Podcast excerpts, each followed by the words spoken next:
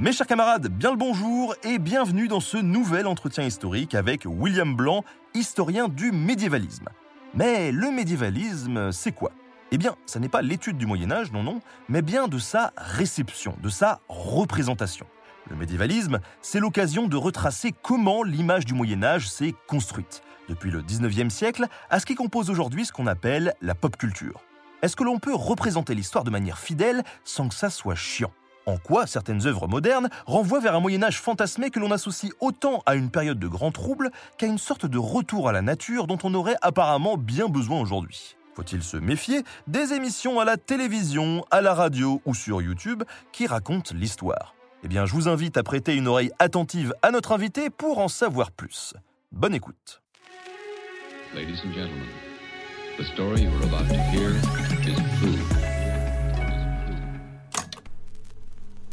Mes chers camarades, bien le bonsoir. J'espère que vous allez bien. Ce soir, on se retrouve en direct avec William Blanc, qui est notre invité. Salut William, comment ça va? Salut, salut Ben, euh, salut à tout le monde. Euh, merci d'être là et merci de m'avoir invité, surtout voilà pour euh, parler parler de médiévalisme et du Moyen Âge dans la culture pop. Est-ce que tu as un chocolat chaud avec toi?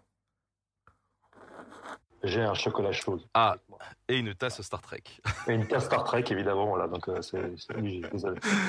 Euh, ce soir, avec William, on va parler de la représentation du Moyen Âge dans la pop culture en général. Ça, va être très très large, hein. ça englobe les bouquins, les films, les jeux vidéo bien évidemment. Bref, on va euh, papoter, on va découvrir des trucs, on va s'amuser, on va se concentrer sur un petit fil rouge qu'on vous a préparé avec William. Mon cher William, alors, qu'est-ce que tu as mangé ce matin Ah bon, on parle de ça D'accord. Euh, non, mon cher William, donc tu es présenté comme euh, spécialiste du médiévalisme. Est-ce que tu peux nous dire un petit peu ce que c'est? Euh, Oui, alors en fait, pour simplifier, le médiévalisme, c'est la manière dont est perçu le Moyen Âge depuis l'époque contemporaine. Donc en gros, depuis le début du 19e siècle, voilà, donc depuis l'époque romantique. Donc en fait, en histoire, on fait la différence entre euh, voilà l'histoire médiévale, voilà donc euh, qui concerne le Moyen Âge en fait, hein, comme c'est découpé traditionnellement. Donc en gros, euh, chute de Rome, voilà, arrivée de Christophe Colomb en Amérique, hein, ça c'est le découpage traditionnel qui peut être critiquable d'ailleurs hein, pour plein de raisons. Et puis après, bah, tu vas avoir les gens qui vont étudier le médiévalisme, donc comme moi, donc qui vont se concentrer sur comment cette période-là elle a été perçue depuis le 19e siècle, la limite, comment elle a été inventée, presque au 19e siècle, hein, même si euh, voilà, le Moyen-Âge été inventé un peu plus tôt. Mais vraiment, cette idée qu'il y aurait une espèce de grande période de 1000 ans qui irait du 5e au 15e siècle, c'est clairement devenu, euh, c'est clairement devenu très populaire en fait au 19e, avec notamment les auteurs romantiques et puis les historiens romantiques comme Michelet. Et alors, quel est ton, ton, parcours un petit peu pour arriver à ça Parce que j'imagine que du coup, tu avais une appétence peut-être pour l'histoire, mais aussi pour euh, bah, la pop culture, justement. Et. Alors, moi, c'est assez marrant parce qu'en fait, euh, à, l'origine, euh, bon, moi, j'ai un parcours d'historien. bon, enfin, j'ai repris des études assez tard, en fait, hein, donc quand j'avais environ la trentaine. Moi, à l'origine, quand j'ai repris des études, en fait, j'ai vraiment fait un un, comment, un travail fait d'histoire médiévale pure. Hein. Mon master 2, c'était sur la transhumance au Provence au, 15e siècle. c'était vraiment un sujet d'histoire économique et sociale, hardcore. Voilà, donc euh, moi j'ai adoré ça et tout. Mais en fait, ce qui est assez marrant, c'est que petit à petit, euh, bah, j'ai alors moi, bon, j'ai dévié en fait parce que bon, déjà, en effet, je baigne dans l'histoire médiévale ou plutôt dans le médiévalisme depuis que je suis gamin parce que bah, concrètement, euh, j'ai fait des jeux de rôle dans les années 80 euh, avec Donjons et Dragons, L'œil noir, puis après plein d'autres trucs et tout. Donc, euh, et puis, bah, forcément, j'ai bouffé de la fantaisie et tout. Donc, donc, ce qui fait que petit à petit, j'ai dévié, dévié vers ça. Notamment, il y avait le rédacteur en chef d'un magazine qui est disparu aujourd'hui, qui s'appelait Histoire et Image médiévale, Frédéric Wittner, qui m'a dit tiens. Bah, si tu veux, c'est de faire une chronique tous les mois, en fait, tous les deux mois, tous les numéros sur un film médiéval, en fait. Hein, donc, donc je fais OK.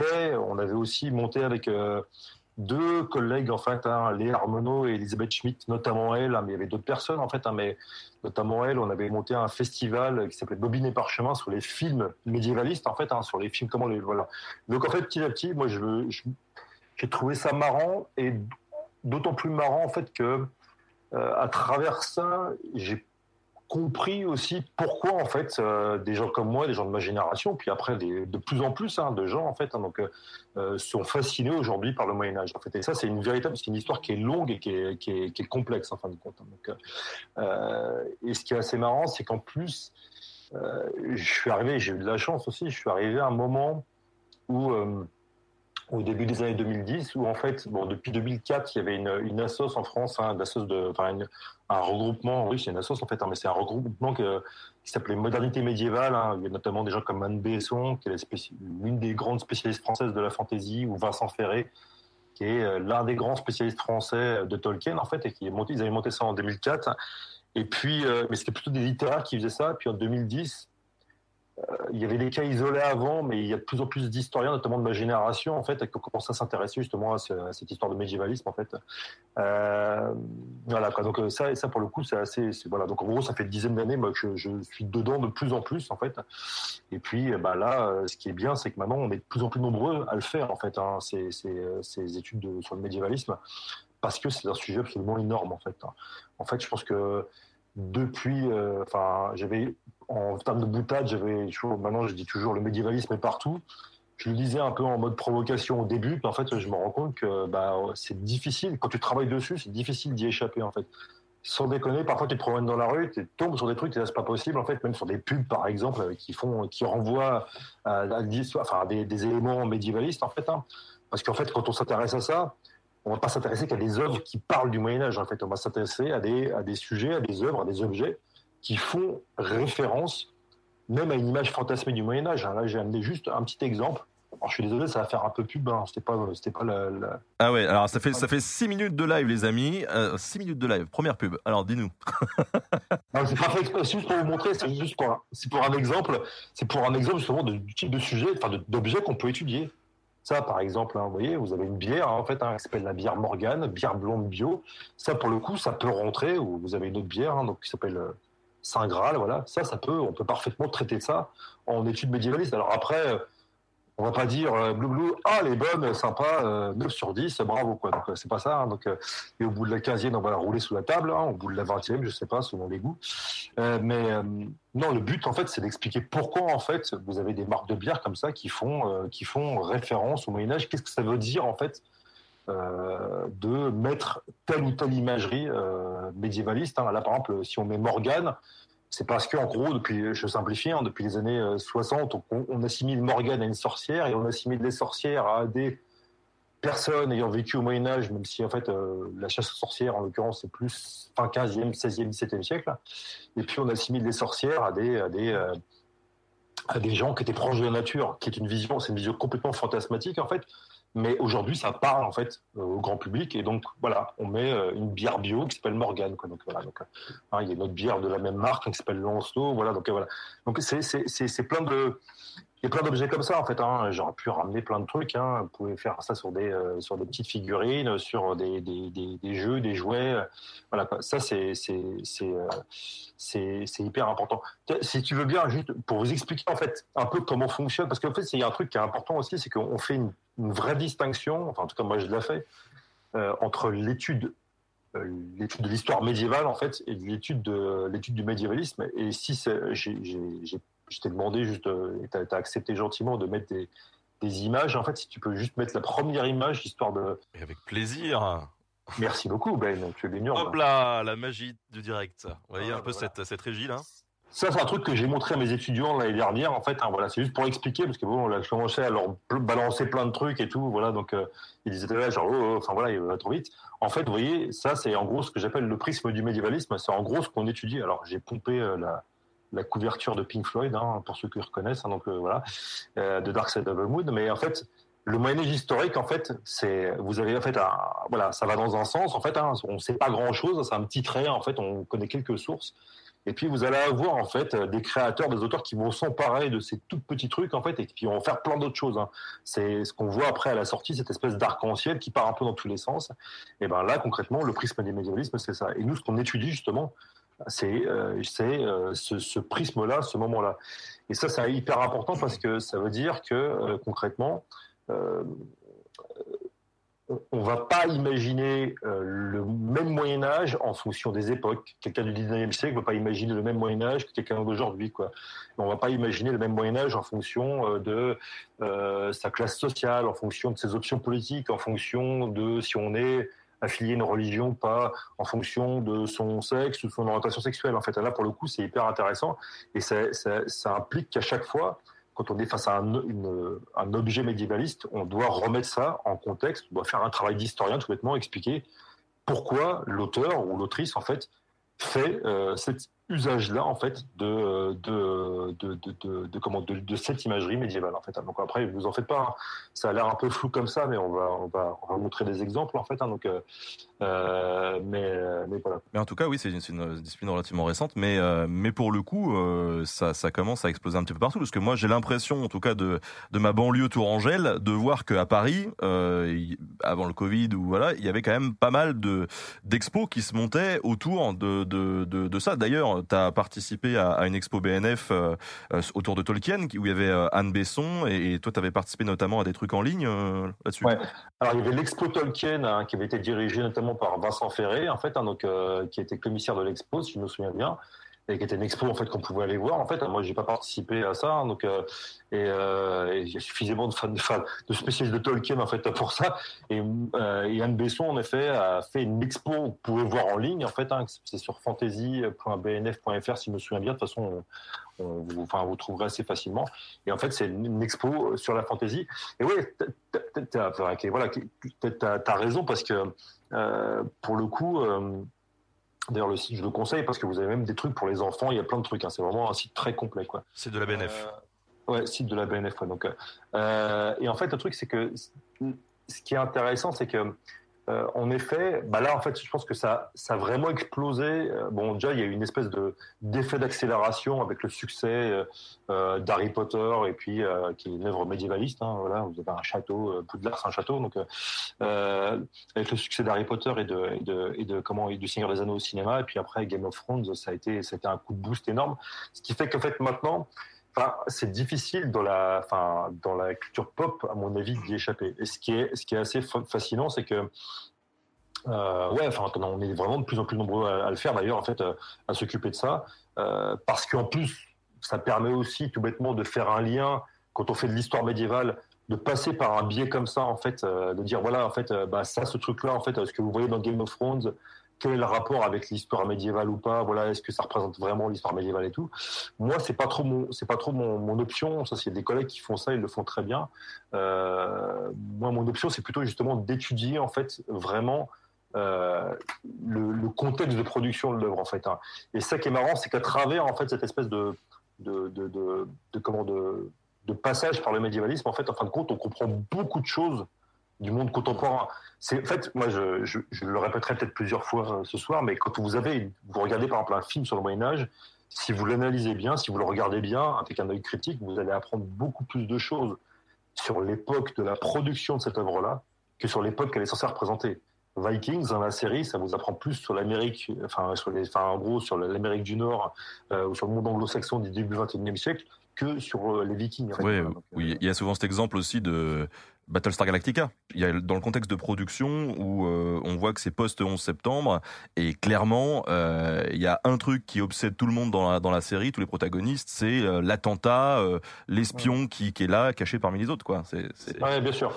Mais euh, par contre, avec le, le, la problématique avec les, les productions médiévalistes, c'est que c'est souvent c'est censé représenter, euh, c'est censé représenter la, la, une période en fait et parfois, mais ça on va, on va, on va y revenir, je pense assez rapidement, c'est même assez souvent, les auteurs en fait disent non mais on, on s'est vachement renseigné et tout, vous en faites pas, donc c'est c'est on sait c'est vraiment on représente vraiment le Moyen Âge comme il était où on se rapproche à 90% quoi. Et là en fait c'est c'est là en fait c'est une espèce de piège parce qu'en fait euh, voilà ça on, enfin, on va en parler juste pour vous dire en fait hein, pour finir sur un peu le l'explosion des études médiévalistes, hein, par exemple avec Anne Besson et Vincent Ferret et, moi en fait, enfin on va, on va, on, s'est mis à trois pour, on va, on va faire, on est en train de préparer un dictionnaire du médiévalisme, hein, donc euh, qui va sortir parce que c'est on va faire appel on fait appel à pas mal de spécialistes de plusieurs pays en fait, hein, donc euh, qui va sortir, qui va être un bon gros pavé, je pense, hein, qui va sortir en 2022, je pense. Voilà, donc voilà, si tout va bien, voilà, on croise les doigts. Voilà. Donc ça, c'est pour montrer que c'est ouais, c'est en train de devenir en fait un, sujet qui est important. Mais c'est pas étonnant parce que cette fascination pour le Moyen Âge, ça fait écho en fait hein, à des, euh, à des, ça fait ça fait écho à des, euh, à des, des, comment, des, à des craintes, hein, à des rêves, mais aussi à des angoisses contemporaines. Hein. Si on rêve comme ça du passé euh, et de plus en plus d'un passé idéalisé ou fantasmé, en fait, c'est aussi que le futur il fait peur, en fait. donc voilà, donc notamment par rapport à, à, la crise écologique et tout des choses comme ça. Donc en fait, concrètement, on va se plonger dans un futur champêtre, enfin un passé idéalisé, champêtre et tout. Voilà, donc euh, mm. ça, ça se voit très nettement avec la fascination pour le Seigneur des Anneaux. Donc voilà, c'est encore une fois cette étude-là, ça peut paraître un peu un truc un peu rigolo, genre ouais le mec il parle, enfin il est historien, il parle de bière et tout, voilà, de bière, euh, de bière bio qui s'appelle Morgan. Mais en fait, en l'occurrence, c'est pas si innocent que ça. C'est marrant en fait, hein, c'est hyper intéressant, mais c'est pas si innocent que ça, et ça dit beaucoup de choses de notre époque à nous.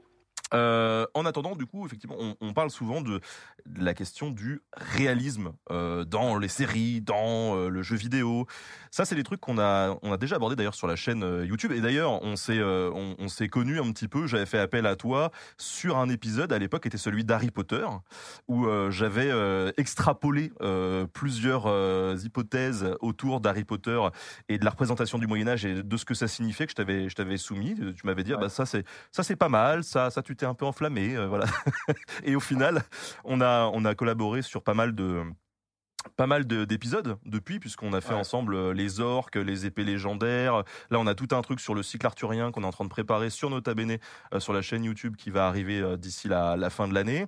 Euh, cette question du réalisme, elle est quand même centrale, parce que comme tu le disais tout à l'heure, il y a beaucoup de, de, de, de, réalisateurs qui vont dire oui, nous, on a, on essayé d'être réaliste, voilà, de, de faire un truc. voilà mais n'empêche que c'est un, un, Moyen Âge qui est totalement fantasmé, qui est totalement euh, idéalisé ou biaisé par, par une vision à un moment donné. Est-ce que tu peux nous, nous, parler un petit peu de cette représentation du Moyen Âge qui est, très large? Parce que finalement, on a quand même des, des Moyen Âge qui tentent de se rapprocher, mais qui ne le sont pas vraiment, et puis d'autres qui vont en jouer totalement, euh, comme World of Warcraft par exemple.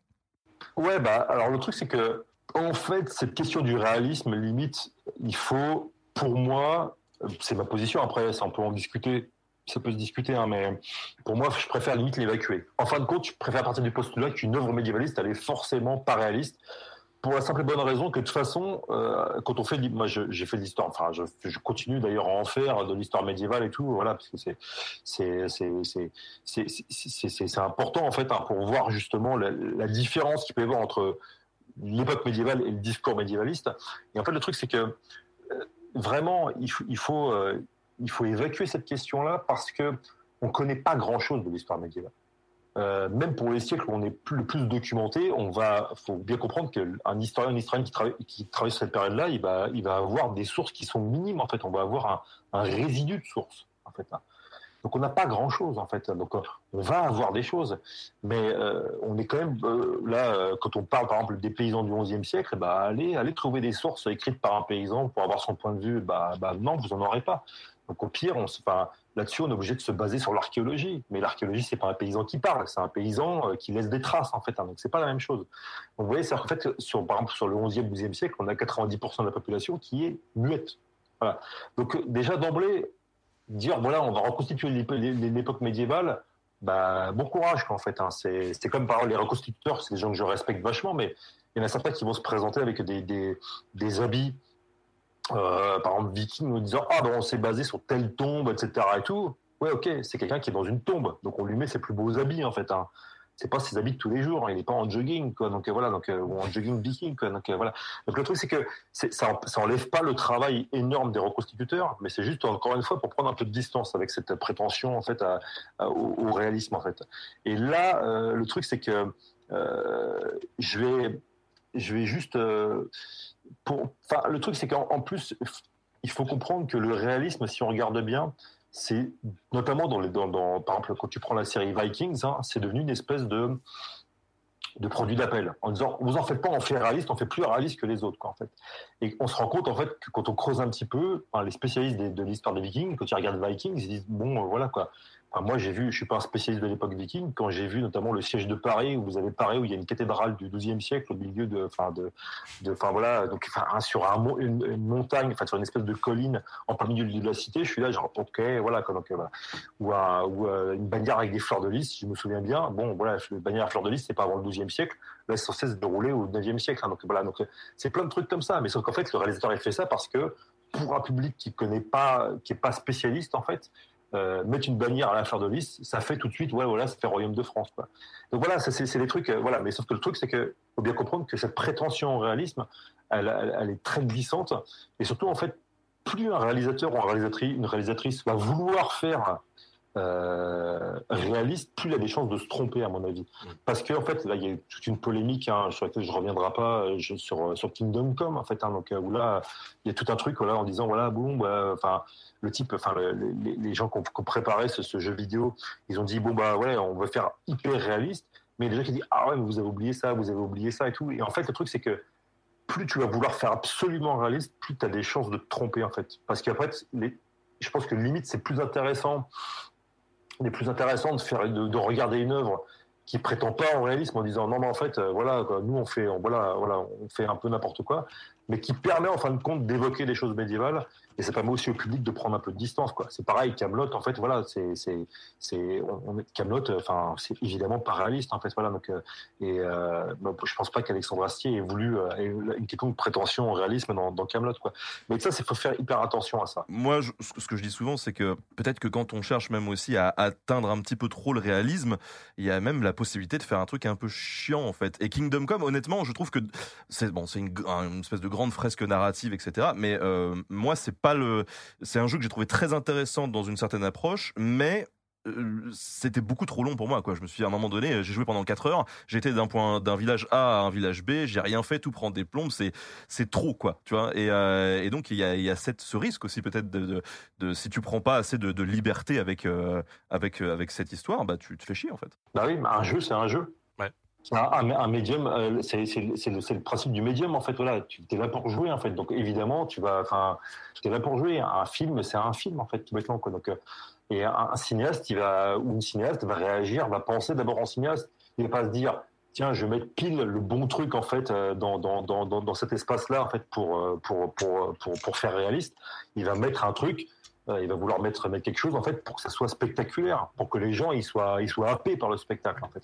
Donc ça, faut faire, faut, faire vraiment très attention à ça. Quoi. Donc, et, euh, et voilà, c'est juste encore une fois considérer euh, le, médium qu'on étudie en fait, hein, l'œuvre qu'on étudie comme étant ce qu'elle est en fait tout le temps. Bah, voilà, donc hein, c'est euh, euh, voilà, voilà, donc c'est c'est ça, c'est ça, c'est hyper intéressant quoi. C'est hyper important. le truc c'est que je vais juste demander, j'ai un exemple aussi qui est assez intéressant par rapport au réalisme, en fait. C'est que justement, parfois, vous allez avoir, par contre, des auteurs qui vont dire, et ça, je trouve que, qui, vont assumer le fait de ne pas être réaliste. Et là, j'ai un bon exemple. Alors, juste te montrer, te demander de montrer l'image 2, en fait. Hein, donc, c'est une image de Prince Vaillant, donc une grande BD médiévaliste, hein, euh, qui a commencé en 1937, qui a été réalisée par Harold Foster. Et Harold Foster, en fait, dans une interview, il a dit ça, en fait. Voilà. Donc, c'est une BD qui s'est censée se dérouler à l'époque du roi Arthur. Alors, si vous regardez bien, là, vous avez un, un château, enfin un château du, euh, du 13e, 14e siècle facilement, quoi. Et puis avec des habits, euh, même des, engins de siège, hein, pareil, du 13e siècle. Hein. Et Harold Foster, par contre, il, dit que sa BD, en fait, hein, il, confronte son héros, Prince Vaillant, en fait, à des événements du 5e siècle. Et en fait, parce que c'est censé être le, temps où vivait euh, le roi Arthur, même si aujourd'hui on sait que c'est faux. Donc. Mais voilà ce qu'il dit. Hein. Si j'avais dessiné le roi Arthur comme me l'avaient dépeint mes recherches, personne n'y aurait cru.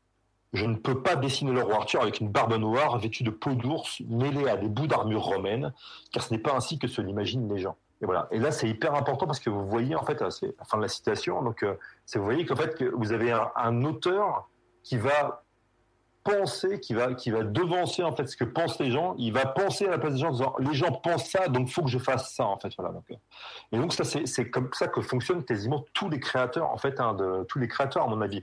Ils vont se dire euh, bah, les Vikings, euh, les Vikings, euh, on imagine qu'ils sont tous barbus, violents, avec des grosses haches, et puis ils se battent torse-poil et ils ont fait tous la, du bodybuilding. Et bah concrètement, on va mettre ça, quoi. Donc voilà. Et Sauf que c'est pas ça en fait. La, réalité, c'est pas ça. Donc ça, ça vous montre bien en fait comment peut fonctionner en fait un, un créateur d'œuvres médiévalistes. Et à chaque fois, il faut se poser ce genre de questions pour comprendre en fait ce qu'on a devant les yeux.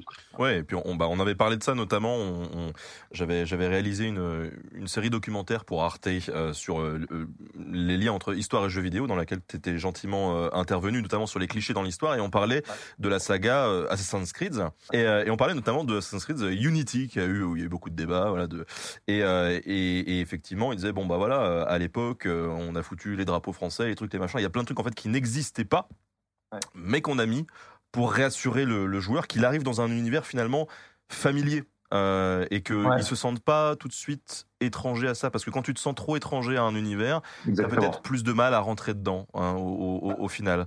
C'est complètement ça. C'est en fait, euh, il y a aussi cette volonté d'immersion en fait. Voilà, donc il faut, il faut, faut que ce soit immersif. Et pour que ce soit immersif, il faut que ce soit dépaysant en étant familier. Et le Moyen Âge imaginaire, ce médiévaliste, il a cette faculté-là, c'est qu'en effet, on part vers un ailleurs. Hein. le Moyen Âge, c'est un ailleurs mais avec des éléments familiers. Sauf qu'en fait, si on mettait vraiment enfin, le, véritable Moyen Âge, en tout cas comme on l'apprend, comme on l'étudie de plus en plus et tout, euh, bah là, par contre, les gens seraient un peu paumés, dire mais c'est quoi ce truc en fait hein? Euh, Au Moyen Âge, euh, enfin voilà, il y avait des, y avait notamment, on mettait parfois des plantes dans les églises. Hein. Et puis voilà, enfin les églises, avait pas de banc, par exemple, et tout, voilà, plein de choses comme ça. Il y avait la terre battue par terre, donc même dans les grandes cathédrales, quoi. Donc là, on met ça, les gens vont dire c'est quoi ce truc en fait, voilà. Donc voilà, donc, donc en fait, c'était réellement comme ça. Euh, et pareil, il n'y a pas, il a pas de, enfin voilà, tout, tout, l'apparat qu'on a aujourd'hui dans les cathédrales, en fait, hein, les peintures et tout, c'était pas comme ça. La pierre était pas nue, elle était peinte et tout. Donc tout ça, en fait, c'est c'est ce truc auquel on n'est pas habitué. Et en fait, si on met ça, les gens vont dire mais c'est quoi ce truc? En fait, voilà, ça va, ça va, ça va, ça va vraiment, ça va heurter les gens. Et au début, ils vont se dire mais bon, ces gens-là, ils ont fait n'importe quoi. Et donc, euh, au contraire, je pense que encore une fois, le, but des créateurs, c'est pas des, c'est pas des, enfin les créateurs de jeux de romans, de films. Leur but, c'est pas de, c'est pas de, montrer le Moyen Âge comme il est, comme il était, mais c'est de vous immerger dans leur œuvre en fait. Hein. Donc voilà, donc concrètement, euh, Mais ça, ne veut pas dire, euh, ça veut pas dire que, encore une fois, euh, ça peut pas, ça peut pas s'étudier tout ça. Hein. Ça s'étudie en fait encore une fois, parce que la manière dont on va représenter le Moyen Âge, la manière dont on va représenter, on y reviendra parce que j'ai mis, j'ai fait un petit exemple avec le château par exemple. Hein. La manière dont on va représenter un château, c'est pas la même même si on l'imagine, enfin, on va pas l'imaginer de la même manière en fonction des époques et tout, voilà, donc, euh, et en fonction du discours qu'on veut, qu'on veut mettre derrière, quoi. Donc, euh, il y a, il y a toujours une espèce d'ambivalence, hein. c'est pareil pour les chevaliers, c'est pareil pour plein de, plein de, plein, plein d'imagerie. Et ça, c'est aussi hyper important parce qu'on parle beaucoup d'images, hein, depuis le début. Euh, le médiévalisme passe, à mon avis, beaucoup par l'iconographie, en fait, par l'image. Euh, il y avait un, historien qui avait fait sa thèse, François Amil Labretagne, qui avait fait sa thèse sur le, cinéma médiévaliste, en fait. Euh, et en fait, euh, il parlait d'iconogramme. En fait, voilà, il disait en gros, il y a des petits, y a des objets comme ça qui renvoient tout de suite à des sens, en fait, à une espèce de, voilà, de, de sens voilà, de, qui renvoie une imagerie médiévaliste très forte. Hein. Par exemple, vous mettez une épée, euh, dans, une épée dans un rocher, voilà, évidemment, ça vous, ça vous renvoie à plein de trucs. Un château dans le lointain, ça vous renvoie à plein de trucs et tout. Voilà. Donc, tout ça, en fait, ça, ça, ça, ça, c'est intéressant aussi d'étudier justement l'iconographie, la peinture tout, parce que ce discours médiévaliste-là, il passe beaucoup, à mon avis, par, par, par l'imagerie. Ouais, mais c'est euh, ouais, ça c'est c'est c'est évident. Et d'ailleurs, il y a des il y a beaucoup de représentations comme ça qu'on se fait euh, euh, de par le, cinéma qui qui a aucun sens en fait et, on s'en rend pas compte en tant que spectateur si on peut pas l'expérimenter ou si on les explique pas bah, typiquement un, truc qui revient assez assez souvent un exemple que j'aime bien que j'aime bien développer c'est toutes ces batailles médiévales qu'on voit à l'écran avec des milliers de types qui se foncent dessus en hurlant et qui vont se bastonner pendant 10 heures d'affilée du matin jusqu'au soir euh, et, euh, et, sans interruption. Et, euh, alors, ce qui est drôle, c'est que la plupart des affrontements, bon, il y a plein d'affrontements, c'était surtout 20 pecnos contre 20 pecnos. Et puis, à côté de ça, la première fois que j'ai vu des, matchs de, de Béour, des chevaliers qui se tapent sur, sur la tronche, qui est vraiment une interprétation totale aussi d'une pratique historique avec plein de guillemets, et voilà euh, bon, c'est quand même des types qui ont des armures et qui se tapent, qui se tapent dessus. Et du coup, tu, tu, tu vois que les gars, en 1 minute 30, Ouais. euh, ils, crachent, euh, ils crachent leur boyau, quoi. Ils en peuvent Ouais. plus. Et euh, là, tu te dis, mais en fait, ouais, ces, ces batailles qu'on voit dans les films, telles qu'elles sont représentées, ne peuvent pas exister. Les types Non. ne pouvaient pas se battre 10 heures d'affilée comme ça, c'est pas possible. Même moi, c'est pareil. Moi, j'étais au médiéval de Dinan, d'ailleurs, hein, qui sont des super fêtes médiévales, où là, pour le coup, ils insistent vachement sur la reconstitution et tout. Et j'assistais à, à un tournoi, en fait, de chevalerie, mais vraiment fait quasiment dans les conditions de l'époque, hein, avec vraiment des, spécialistes et tout, et qu'il y avait le champion d'Europe qui était là, et j'ai interviewé et tout, c'était vraiment passionnant. Et en fait, euh, le mec, il me disait, en fait, euh, le, problème, en fait, hein, c'est que, enfin, on voit les types, on voyait les types, en fait, alors pourtant, ils faisaient quoi? C'était, ça durait 10 secondes, en fait, hein, le temps de délancer le cheval et tout, puis de, se frapper, en fait, hein, donc, euh, pour briser la lance. Mais en fait, il disait le, cœur, il monte à 180, enfin, il monte à des, des, vitesses hyper fortes. Enfin, il y a une énorme cardio, ce qui fait qu'en fait, c'est impossible en fait hein, de, de, faire ça 15 fois ou 50 fois par jour, quoi. C'est pas possible, quoi. Donc euh, voilà. Donc ça, c'est ça, c'est ça, pour le coup, c'est hyper intéressant. C'est pareil, moi j'avais, moi j'avais, j'avais écrit un papier. euh, il y avait il y avait un, y avait un numéro spécial sur Game of Thrones pour le point en fait, et puis euh, on m'avait demandé un papier sur la bataille des bâtards, donc euh, de Game of Thrones. Voilà, donc euh, et en fait en creusant la bataille, des, vraiment en, lisant un peu les interviews des, réalisateurs, il y a un moment dans cette bataille une espèce d'immense euh, pile de cadavres en fait, voilà, donc euh, sur lesquels voilà, il y a une armée qui est, qui est, qui est, qui est- compressée en fait, voilà, donc euh, et en fait une pile de cadavres comme ça, c'est impossible dans une bataille médiévale. C'est pas possible. Il n'y a pas une densité de feu telle que c'est pas possible, quoi. Il n'y a pas une densité de soldats et de feu, voilà. Ça au pire, c'est des batailles de des batailles de l'ère moderne en fait. Et en fait, je me suis rendu compte que euh, en creusant un peu qu'en fait les, réalisateurs s'étaient inspirés de batailles de la guerre de sécession américaine, hein, notamment Spotsylvania en fait en 1864, où là il y a eu vraiment des témoignages. En effet, il y a eu une concentration de feu énorme en fait à un endroit où il y a eu des piles de cadavres en fait, hein, mais pas aussi hautes que dans la série quoi. Et en fait voilà, ils sont inspirés de ça. Et en fait, si on regarde bien le- les, même les éléments de cette série-là, on se rend compte que euh, ils sont inspirés, euh, euh, ils sont inspirés parfois même plan pour plan d'un film qui s'appelle Retour à Cold Mountain, hein, avec Jude Law notamment, euh, qui, euh, qui dépeint justement une vraie bataille qui s'appelle la bataille du cratère où c'est pareil, il y a une énorme pile de cadavres. Voilà. Donc, euh, en fait, parfois plan pour plan, si on regarde bien le film et la série, hein, ça je l'avais montré justement dans une dans une conférence à la BNF l'année dernière, enfin oui, en mars dernier, je crois. En fait, le truc c'est que c'est vraiment la même chose. Donc là, on voit que derrière cette idée, genre ouais, une bataille médiévale, euh, voilà, on va vous montrer une vraie bataille médiévale. En fait, c'est pas une bataille médiévale, c'est des éléments, des plans qui sont pris de batailles contemporaines. Mais pourquoi on montre ça? C'est parce que dans l'idée des gens, une bataille médiévale, c'est dégueulasse, il y a plein de morts et tout quoi. Alors qu'en fait, si on regarde bien, là, je renvoie un super bouquin de Georges Duby, qui est un classique, hein, qui s'appelle euh, euh, le, Dimanche de Bouville. Dans une bataille médiévale, quand on combat entre chevaliers, on n'essaie pas de tuer l'adversaire, on essaie de le rançonner, quoi. Donc on va pas le tuer. Voilà. Bon, le mercenaire ou le paysan, bon, d'accord, on lui met un coup de, masse dans la mouille, voilà, c'est terminé, quoi. Mais ce que je veux dire par là, c'est que c'est pas si sanglant que ça. Et donc, sauf que ça, correspond à notre imagerie, en fait, imagerie fantasmatique du Moyen-Âge, qui est une période sanglante, boueuse, dégueulasse, avec les gens ont les tripes à l'air, ils sont torturés, voilà. Et ça, c'est une image qui date du 19e siècle, pour le coup. Ouais, et alors, il y a une question qui est assez intéressante aussi, c'est qu'on peut se dire que, euh, mais, mais au même titre quand on parle à un historien qui est spécialisé sur le Moyen Âge et pas sur le médiévalisme, on lui pose une question qui va s'appliquer à toi aussi, c'est-à-dire que le Moyen Âge, c'est ce qu'on englobe dans le Moyen Âge, c'est quand même une période de 1000 ans. Euh, du coup, j'imagine que euh, y a aussi des Moyen Âge qui sont interprétés et pas un Moyen Âge. Et il doit y avoir plusieurs interprétations de ces, ces Ah, Moyen Âge. bah, bah oui, de toute façon, parce qu'après, tu vas avoir. Alors déjà, il faut être clair, hein, le Moyen Âge, en effet, je l'ai dit tout à l'heure, c'est une création. Donc en fait, c'est, on commence à avoir, notamment par exemple chez Pétrarque, hein, au XIVe siècle, euh, et vraiment chez les auteurs de la Renaissance italienne, des gens qui vont dire voilà, c'était une époque moyenne, etc., avec tout, le, tout l'aspect péjoratif. Hein. C'est aussi à cette époque-là, notamment chez Rabelais, on commence à parler de périodes obscures, hein, donc euh, de périodes sombres, ce qui va donner après au 19e siècle, c'est au 19e siècle qu'apparaît le terme obscurantisme, voilà, donc euh, pour décrire en opposition aux Lumières. Donc les Lumières, c'est 17e, 18e siècle, avec l'âge de la raison, voilà, donc de la science. Donc voilà. Et ça, ça, ça, ça vous dit qu'en fait, le Moyen Âge, il est vraiment créé comme une espèce d'opposé du monde moderne. Voilà. Au XIXe siècle, on pense le Moyen Âge comme un opposé. C'est, euh, c'était, c'était pas nous, c'est, c'est autre chose, quoi. D'accord C'est, c'est l'inverse, quoi. Euh, le Moyen Âge était, euh, le Moyen Âge était, euh, enfin, nous, on est lumineux, on est, on est scientifique, on est rationnel. Le Moyen Âge, c'est la passion, l'instinct, la bestialité, l'aspect sombre et tout, quoi. Donc ça, c'est, ça, c'est. D'ailleurs, juste, il y a une image que, que j'aime bien, d'ailleurs, que, d'ailleurs, qu'on mettra d'ailleurs sur euh, je fais une petite c'est l'image 3 en fait, hein, c'est la, préfiguration, c'est préfiguration de l'émission euh, voilà. Sur le nain en fait, hein, mais donc c'est une image en fait, hein, donc euh, c'est Karl Spitzberg en fait un gnome regardant le train. Et là on a vraiment, je trouve que c'est une peinture qui est absolument géniale. 1848, on est en pleine révolution industrielle. Et là si vous regardez bien, au premier plan, vous avez ce gnome qui représente les légendes, la magie, il y a la forêt autour, voilà, donc on a vraiment cette image de, de monde sauvage, voilà et tout, médiévaliste et tout. Et au loin, qu'est-ce qu'on a? On a le monde moderne qui passe Hein, qui passe vite avec ce train qui dirige vers une grande ville en fait. Hein. Et là, il y a le gnome qui est complètement dépassé. Il regarde ça avec une espèce de mélancolie en disant bon, ben voilà, en fait, euh, voilà, le, train du progrès passe en fait, et moi, bah, je disparais quoi. Donc, euh, je suis en train de disparaître. Ça, cette imagerie, vous la retrouvez chez Tolkien avec les elfes, par exemple. Hein.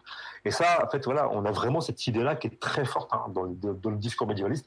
Le médiévalisme, c'est l'opposé c'est l'opposé de la modernité en fait la modernité au sens industriel scientifique et tout et d'ailleurs, en fait, au 19e siècle se crée, enfin, même fin, fin 18e siècle, hein, donc euh, fin 18e siècle, début 19e siècle, il y a deux ailleurs qui se créent en Occident. Il y a l'ailleurs temporel, c'est le Moyen Âge, et l'ailleurs géographique, c'est l'Orient. Hein. et donc, vous avez au même moment le médiévalisme et l'orientalisme qui se créent avec une vision fantasmée du Moyen Âge et une vision fantasmée de l'Orient. D'ailleurs, les grands auteurs médiévalistes du début du 19e siècle, comme Victor Hugo, ils vont écrire à la fois sur le Moyen Âge, ils vont aussi écrire sur l'Orient fantasmé. Victor Hugo, il va écrire des poèmes qui s'appellent les orientales. Donc, euh, et d'ailleurs, souvent, l'Orient, si on regarde bien, il va être décrit avec un, tout un discours en fait médiévaliste en disant voilà ces gens-là ils vivent encore au Moyen Âge euh, voilà puis euh, ils ont les, les, les guerriers Touareg c'est les chevaliers et tout voilà quoi. donc voilà tout, un truc comme ça en fait hein. donc Laurence d'Arabie quand il va aller il va aller en donc en 1916, aider les Bédouins. Il va partir avec trois bouquins dans sa besace, dans ses, dans ses, dans ses, dans ses valises en fait. Hein. Un des bouquins, c'est le Morte nature de Thomas Mallory, hein, donc, euh, euh, grand texte du XVe siècle, parce qu'il avait l'impression en fait, en, allant vers l'Orient, d'aller vers le Moyen Âge, en fait, hein, de revivre des aventures chevaleresques. Alors le truc c'est que pour revenir à cette période, il y a plusieurs Moyen Âge. C'est vrai. Alors déjà, il y a, il y a, il y a déjà, dans le médiévalisme, il y a deux Moyen Âge au minimum. Il y a le Moyen Âge sombre, donc le Moyen Âge, en gros, c'est la torture, bah, l'obscurité et tout. Et donc, généralement, mais pas, pas toujours, c'est là où fait, je vais être obligé d'un peu nuancer après, mais le Moyen Âge sombre, généralement, c'est plutôt des gens progressistes qui disent voilà, qui croient avant la modernité. Donc en gros, ils disent voilà, le Moyen Âge sombre, c'est la féodalité, c'est les rois, c'est la violence des rois. Maintenant, il y a la démocratie, il y a la modernité, il y a la science et tout quoi. Donc euh, c'est les gens qui utilisent le, mot Moyen Âgeux. Voilà, par exemple, voilà, qui qui est devenu évidemment qui est très péjoratif en fait. Hein. Euh, mais c'est pas fondamental. Après, je simplifie à l'extrême hein, parce qu'il y aura aussi des gens de gauche qui vont rêver du Moyen Âge aussi. Hein, donc, mais... Et en réaction, il va y avoir le Moyen Âge doré en fait, hein, qui va dire en gros le Moyen Âge c'est formidable, c'est euh, c'est euh, la lumière des cathédrales, euh, c'est la belle chevalerie, c'était l'ordre, c'était la discipline, machin, machin et tout. Et donc il y, a déjà ces deux Moyen Âge en fait. Et puis à chaque fois en fait, euh, bon, enfin, parfois vous allez même parfois avoir dans des œuvres euh, à la fois une référence au Moyen Âge sombre et au Moyen Âge, au Moyen Âge, lumineux. Par exemple, euh, euh, on va avoir, notamment pendant la Première Guerre mondiale, ça c'est con, c'est pas, c'est pas, c'est, c'est pas une image que je t'ai que envoyée, hein, mais, mais vous pouvez la trouver facilement sur Internet. Hein. pendant la Première Guerre mondiale, la propagande de l'entente, hein, donc des Alliés, en fait, va dépeindre les Allemands comme des barbares comme des 1. Voilà. D'ailleurs, en anglais, hein, euh, à l'époque, hein, euh, en France, on dit les Boches, en fait. Hein, donc, euh, voilà, donc, mais dans les pays anglo-saxons, on dit the Huns, les 1, pour décrire les Allemands.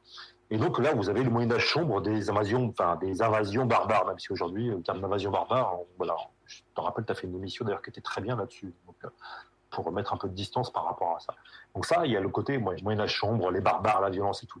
Et donc, par rapport à ça, la propagande de l'OTAN va comparer les soldats euh, alliés à des chevaliers qui vont combattre en fait les barbares.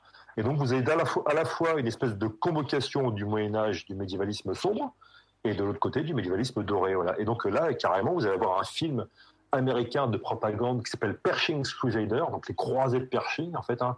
Vous pouvez trouver facilement sur Internet. Hein, c'est c'est euh, l'image de l'affiche, elle est, saisissante parce que vous avez le, corps expéditionnaire américain en premier plan et derrière, en fait, comme une espèce d'évocation, vous avez des croisés, en fait, comme si les Américains c'était des, des, nouveaux croisés, mais des croisés en fait hein, de, la, de, la, de la démocratie.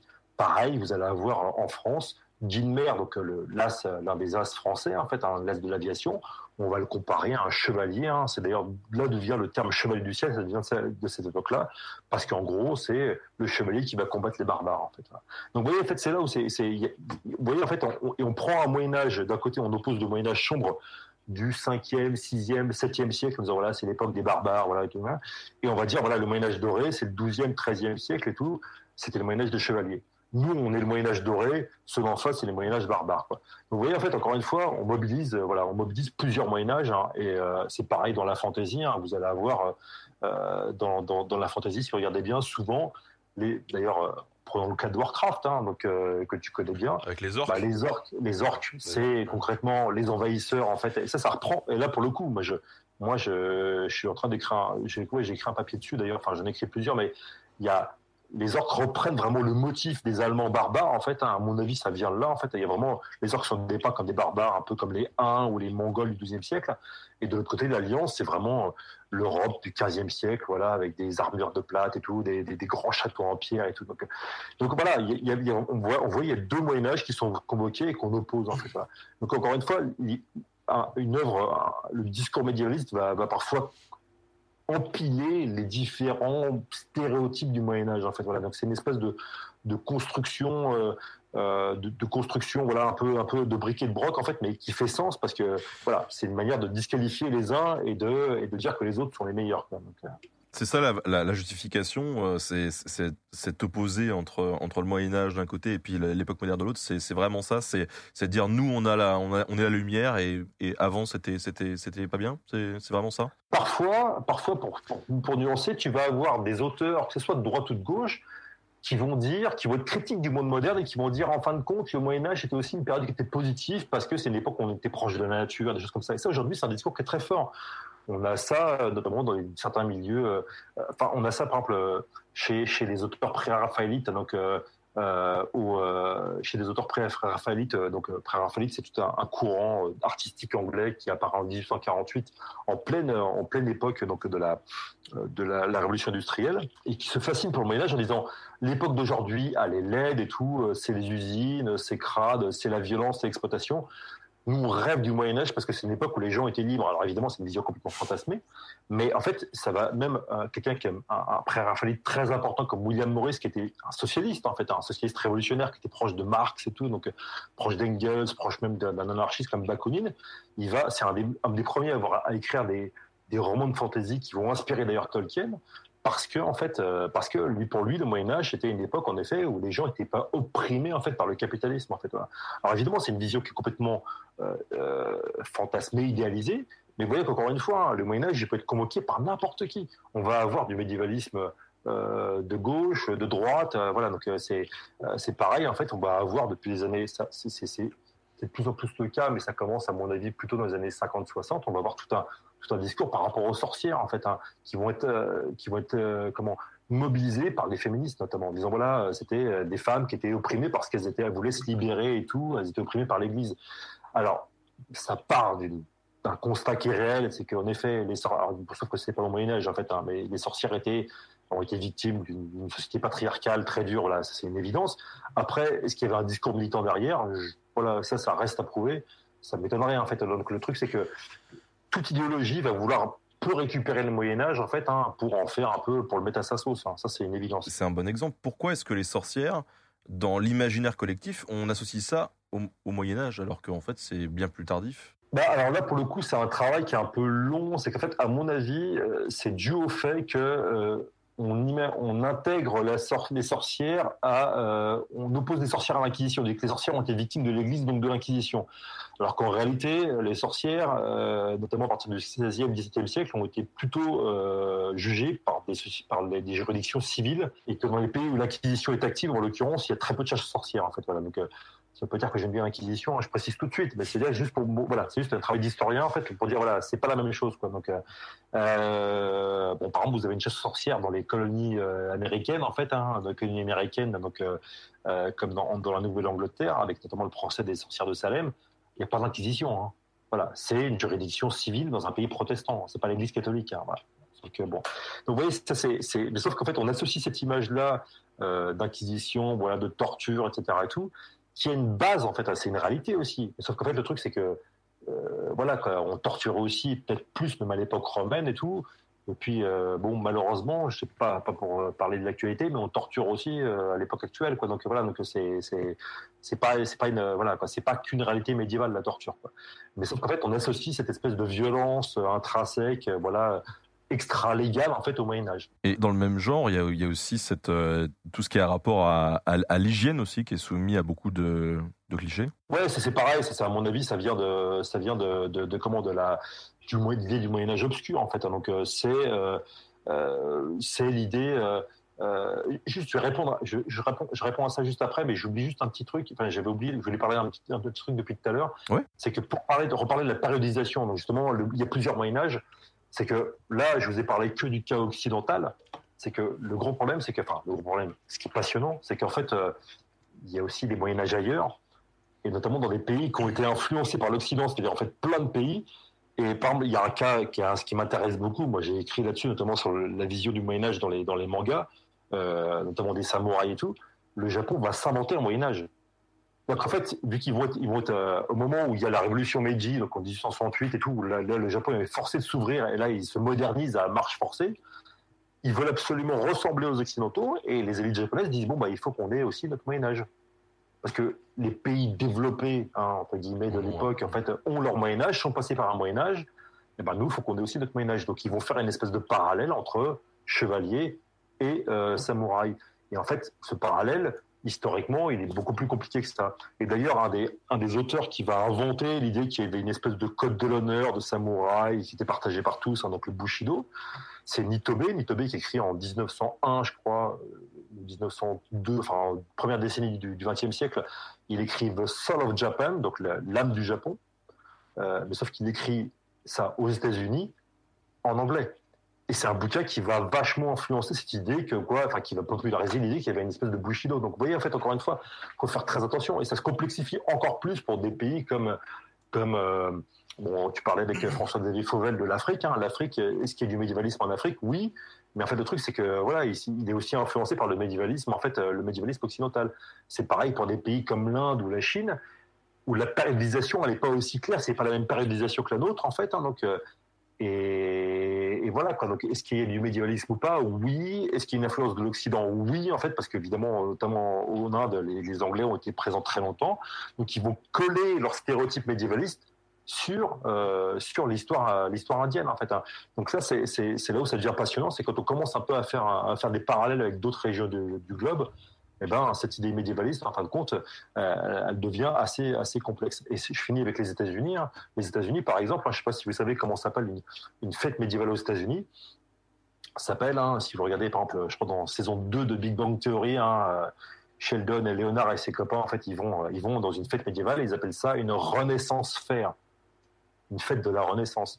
Parce que dans l'esprit des Américains, ce qui est avant la création des États-Unis, c'est médiéval concrètement. Hmm. C'est pas moderne en fait. Donc en gros tout ça, donc ce qui fait que même on va considérer, même si c'est pas dit expressément, on se rend compte que bah, concrètement tout ce qui est avant le 17-18e siècle, bon, c'est un peu, c'est un peu médiéval, quoi. Donc, donc en fait, c'est mélangé dans une espèce de grand gloubi-boulga, quoi. Donc, c'est, c'est, pas pour être péjoratif par rapport aux Américains, mais c'est juste, c'est une, une, réalité, c'est leur manière de découper le temps, en fait. Voilà. Nous, on a la nôtre, notamment en France, hein, voilà, même des différences entre la France, l'Angleterre et tout, euh, voilà, quoi. Donc, euh, bon, voilà, je reviens donc à, ta question par rapport à la boue. Bah, la boue, concrètement, c'est, euh, c'est euh, voilà, on est dans l'image obscurantiste du Moyen Âge en fait, en disant voilà, le Moyen Âge c'était les gens qui savaient pas se laver, qui étaient qui étaient sales et tout. Aujourd'hui, alors Aujourd'hui, on, se lave, etc. Donc, euh, euh, c'est une réalité aussi. Hein. Je veux dire, on prend plus de douches aujourd'hui. Euh, voilà, on a accès à l'eau chaude directement. Donc voilà, c'est une évidence. Par contre, la grande époque où on se lave pas, bah, c'est le, c'est le 17e, 18e siècle. Par contre, parce que, c'est pas par bêtise, c'est qu'on considère que l'eau, ce qui n'est pas entièrement con, en fait, à l'époque, transmet des maladies en fait. Hein, vu que l'eau, elle est pas, elle est pas, voilà. Donc, voilà. Donc on, par exemple, l'accord de Louis XIV, en fait, on se lavait pas, puis on se mettait plein de parfums. Donc voilà. Voilà quoi. Si vous rêvez des courtisanes de Louis XIV, eh ben. Faut repasser, ouais. ouais. Ou alors, chacun son truc. Hein, je ne juge pas. Voilà. Donc voilà. Donc, mais ce que je veux dire par là, c'est que c'est c'est c'est pareil pour les standards de beauté, les canons de beauté, des choses comme ça. Quoi. Donc donc voilà. Mais on a cette image, en effet, d'un Moyen Âge très sombre, très dark et tout, où en fait où les les gens voilà étaient constamment dans la boue, c'est sanglant. Euh, D'ailleurs, moi, juste, j'ai une citation. Là, j'ai une citation. Moi, j'aime bien, mettre des citations en fait, hein, mais c'est important. C'est Georges Gérard Martin, vous le connaissez sans doute, hein, donc euh, le créateur donc de, de, ce qui va devenir après la série Game of Thrones. Hein, donc, il parlait de sa série de romans. Hein. Et, euh, et, il a dit dans une interview en 2011, hein, au début, donc euh, euh, il disait je lisais beaucoup de romans historiques et le contraste entre ce genre et la plupart de la fantaisie à l'époque, hein, dans les années 80, était dramatique, car beaucoup d'imitateurs de Tolkien ont mis en place un décor quasi médiéval, mais il s'agissait d'un Moyen Âge digne de Disneyland. Les mauvais auteurs de fantasy s'inspirent des structures sociales du Moyen Âge, mais ne semblent pas réaliser ce que cela signifie. Ils écrivent des scènes dans lesquelles la jeune paysanne courageuse gronde le méchant prince. Dans la réalité, le méchant prince l'aurait violée, il l'aurait mise au fer et aurait ordonné qu'on lui jette des ordures dessus. Alors, quel est le vrai Moyen-Âge là-dedans? Bah, Entre les imitateurs de Tolkien qui font du Moyen-Âge de Disneyland ou Martin, qui fait donc euh, du Moyen-Âge scatophile, et ben, ni l'un ni l'autre, en fait, en l'occurrence, hein, c'est voilà, c'est euh, voilà, un type peut pas prendre un, même un, meuble, peut pas prendre une paysanne, va lui demander qu'on jette des ordures dessus. C'est plus complexe que ça. Quoi. Donc euh, voilà, donc il y il y a un droit aussi au Moyen Âge qui était respecté. Voilà, on peut pas faire ce qu'on veut non plus. Mais c'est une image du Moyen Âge sombre qu'on a dans Game of Thrones clairement c'est un Moyen Âge très dark en fait. Hein, voilà, donc d'où après, après tout, tout le moment par rapport à ce qu'on appelle la dark fantasy où là c'est ultra destroy, c'est ultra sanglant. Bon, je sais pas, euh, une société médiévale peut pas se prendre peut pas se prendre 10 batailles comme il y a dans, dans comme il y a dans Game of Thrones, c'est impossible quoi. Hmm. C'est impossible. Voilà. C'est juste pas possible. Donc euh, voilà, c'est pas des batailles enfin des batailles, il y a des milliers de morts partout. En fait, ce n'est pas possible. Quoi. Donc euh, voilà. c'est ça a pu être possible à des rares cas et c'est des cas exceptionnels. Mais sinon, voilà, la plupart des guerres médiévales, c'est des guerres de siège, c'est de la guérilla, c'est des coups de main et tout. En quoi le 19e siècle, au travers des travaux d'historiens comme Michelet, d'architectes comme Viollet-le-Duc, ou de mouvements artistiques comme le gothique victorien ou le romantisme, ont pu influencer, voire dénaturer durablement la réalité de la période historique que l'on nomme le Moyen Âge? Alors ça, le, pour le coup, c'est une bonne question parce que c'est vraiment le moment où en fait où euh, où le Moyen Âge, en fait, vraiment, l'image qu'on a du Moyen Âge se fixe en fait, voilà, très vraiment. Euh, une des œuvres majeures pour comprendre le médiévalisme, c'est Ivanhoe Walter Scott, en fait, un, roman en 1819 hein, qui est immédiatement traduit en fait dans, dans plein de langues euh, et qui a un énorme succès et qui va vraiment durablement influencer cette vision du Moyen Âge. Voilà, donc euh, vraiment là, euh, voilà quoi.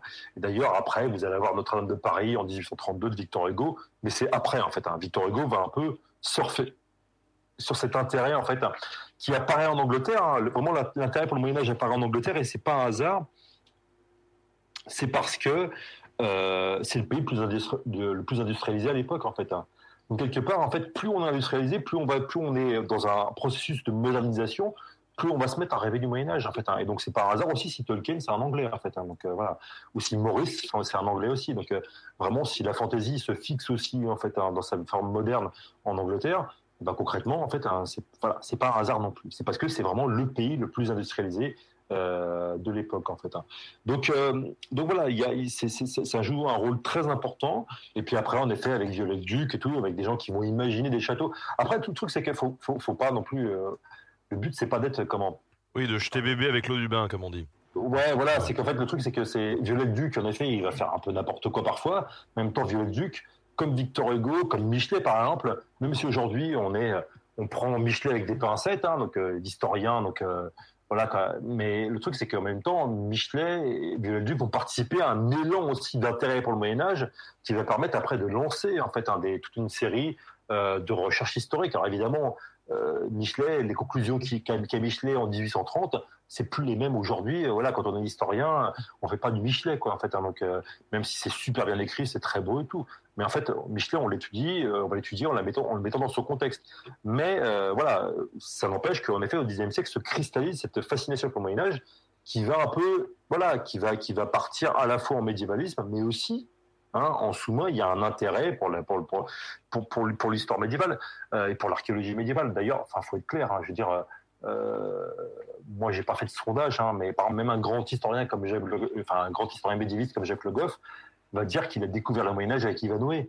En fait, voilà, donc c'est, c'est pas un hasard. Dire, moi, j'ai découvert le Moyen Âge avec Donjons et Dragons, quoi. Donc voilà, donc c'est, pas un hasard non plus. On est, on est, même si on est historien et tout, notre intérêt pour le Moyen Âge, notre fascination pour le Moyen Âge, elle provient aussi du médiévalisme. Forcément, quoi. On peut pas y échapper. Peut-être qu'il y a des collègues qui ont toujours détesté le Moyen Âge et qui ont un intérêt purement scientifique pour cette période-là. Euh, j'en ai pas rencontré moi perso. Enfin voilà, donc euh, bon, voilà, il y a, y a, quand même, je pense à mon avis, de base, il y a une fascination en fait personnelle pour le Moyen Âge qui joue beaucoup, à mon avis. Even on a budget, quality is non-negotiable. That's why Quince is the place to score high-end essentials at 50 to 80% less than similar brands. Get your hands on buttery soft cashmere sweaters from just 60 bucks, Italian leather jackets, and so much more. And the best part about Quince, they exclusively partner with factories committed to safe, ethical, and responsible manufacturing. Elevate your style without the elevated price tag with Quince. Go to quince.com slash upgrade for free shipping and 365-day returns. Hmm. On parlait du fait que le médiévalisme, en tout cas cette étude-là, euh, il y, y, a un véritable boom du médiévalisme depuis une dizaine d'années, en gros. Euh, mais euh, enfin moi j'ai l'impression que à, à l'écran en tout cas il y avait déjà beaucoup de Moyen Âge quand j'étais euh, gamin, tu vois dans les années 90. Tu dirais que ça date de quand cette espèce de boom dans les jeux vidéo, dans le cinéma? Alors euh, le truc c'est que euh, moi, euh, alors après je sais qu'il y a d'autres collègues qui le font. Moi j'ai en gros j'ai, une théorie, mais après c'est, enfin moi je fais une espèce de découpage temporel il y en a d'autres qui font ça en disant, en parlant notamment aux États-Unis, qui disent médiévalisme et néo-médiévalisme en fait.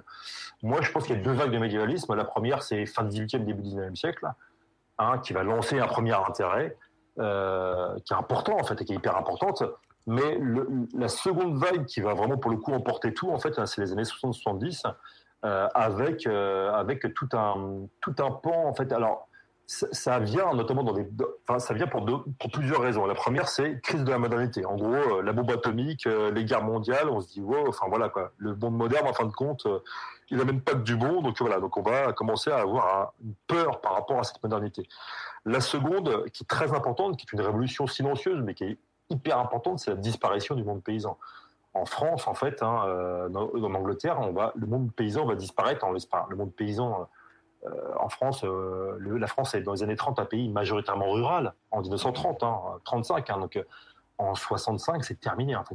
Et aujourd'hui, il y a combien Je crois que c'est 2 ou 3% de la population active qui, est agriculteur. Quoi, donc voilà, c'est une misère en fait. Hein, et donc le truc, c'est que cette disparition-là va amener une espèce de sens de perte par rapport à un monde, voilà, qui est voilà, il y a même un, un, historien, un anglais qui s'appelle Peter Laslett, hein, qui a écrit un, bouquin d'histoire qui s'appelle Le monde que nous avons perdu, hein, en parlant justement de ce monde paysan-là. Euh, euh, et en fait, euh, ça va relancer cette espèce de, ça va lancer cette espèce de fascination pour un monde médiéval fantasmé euh, et de fantasmer sur le mode euh, ces gens-là étaient proches de la nature. Nous, on n'est plus proche de la nature, on vit dans des villes, voilà. Donc euh, voilà, c'était des gens, c'était des paysans et tout.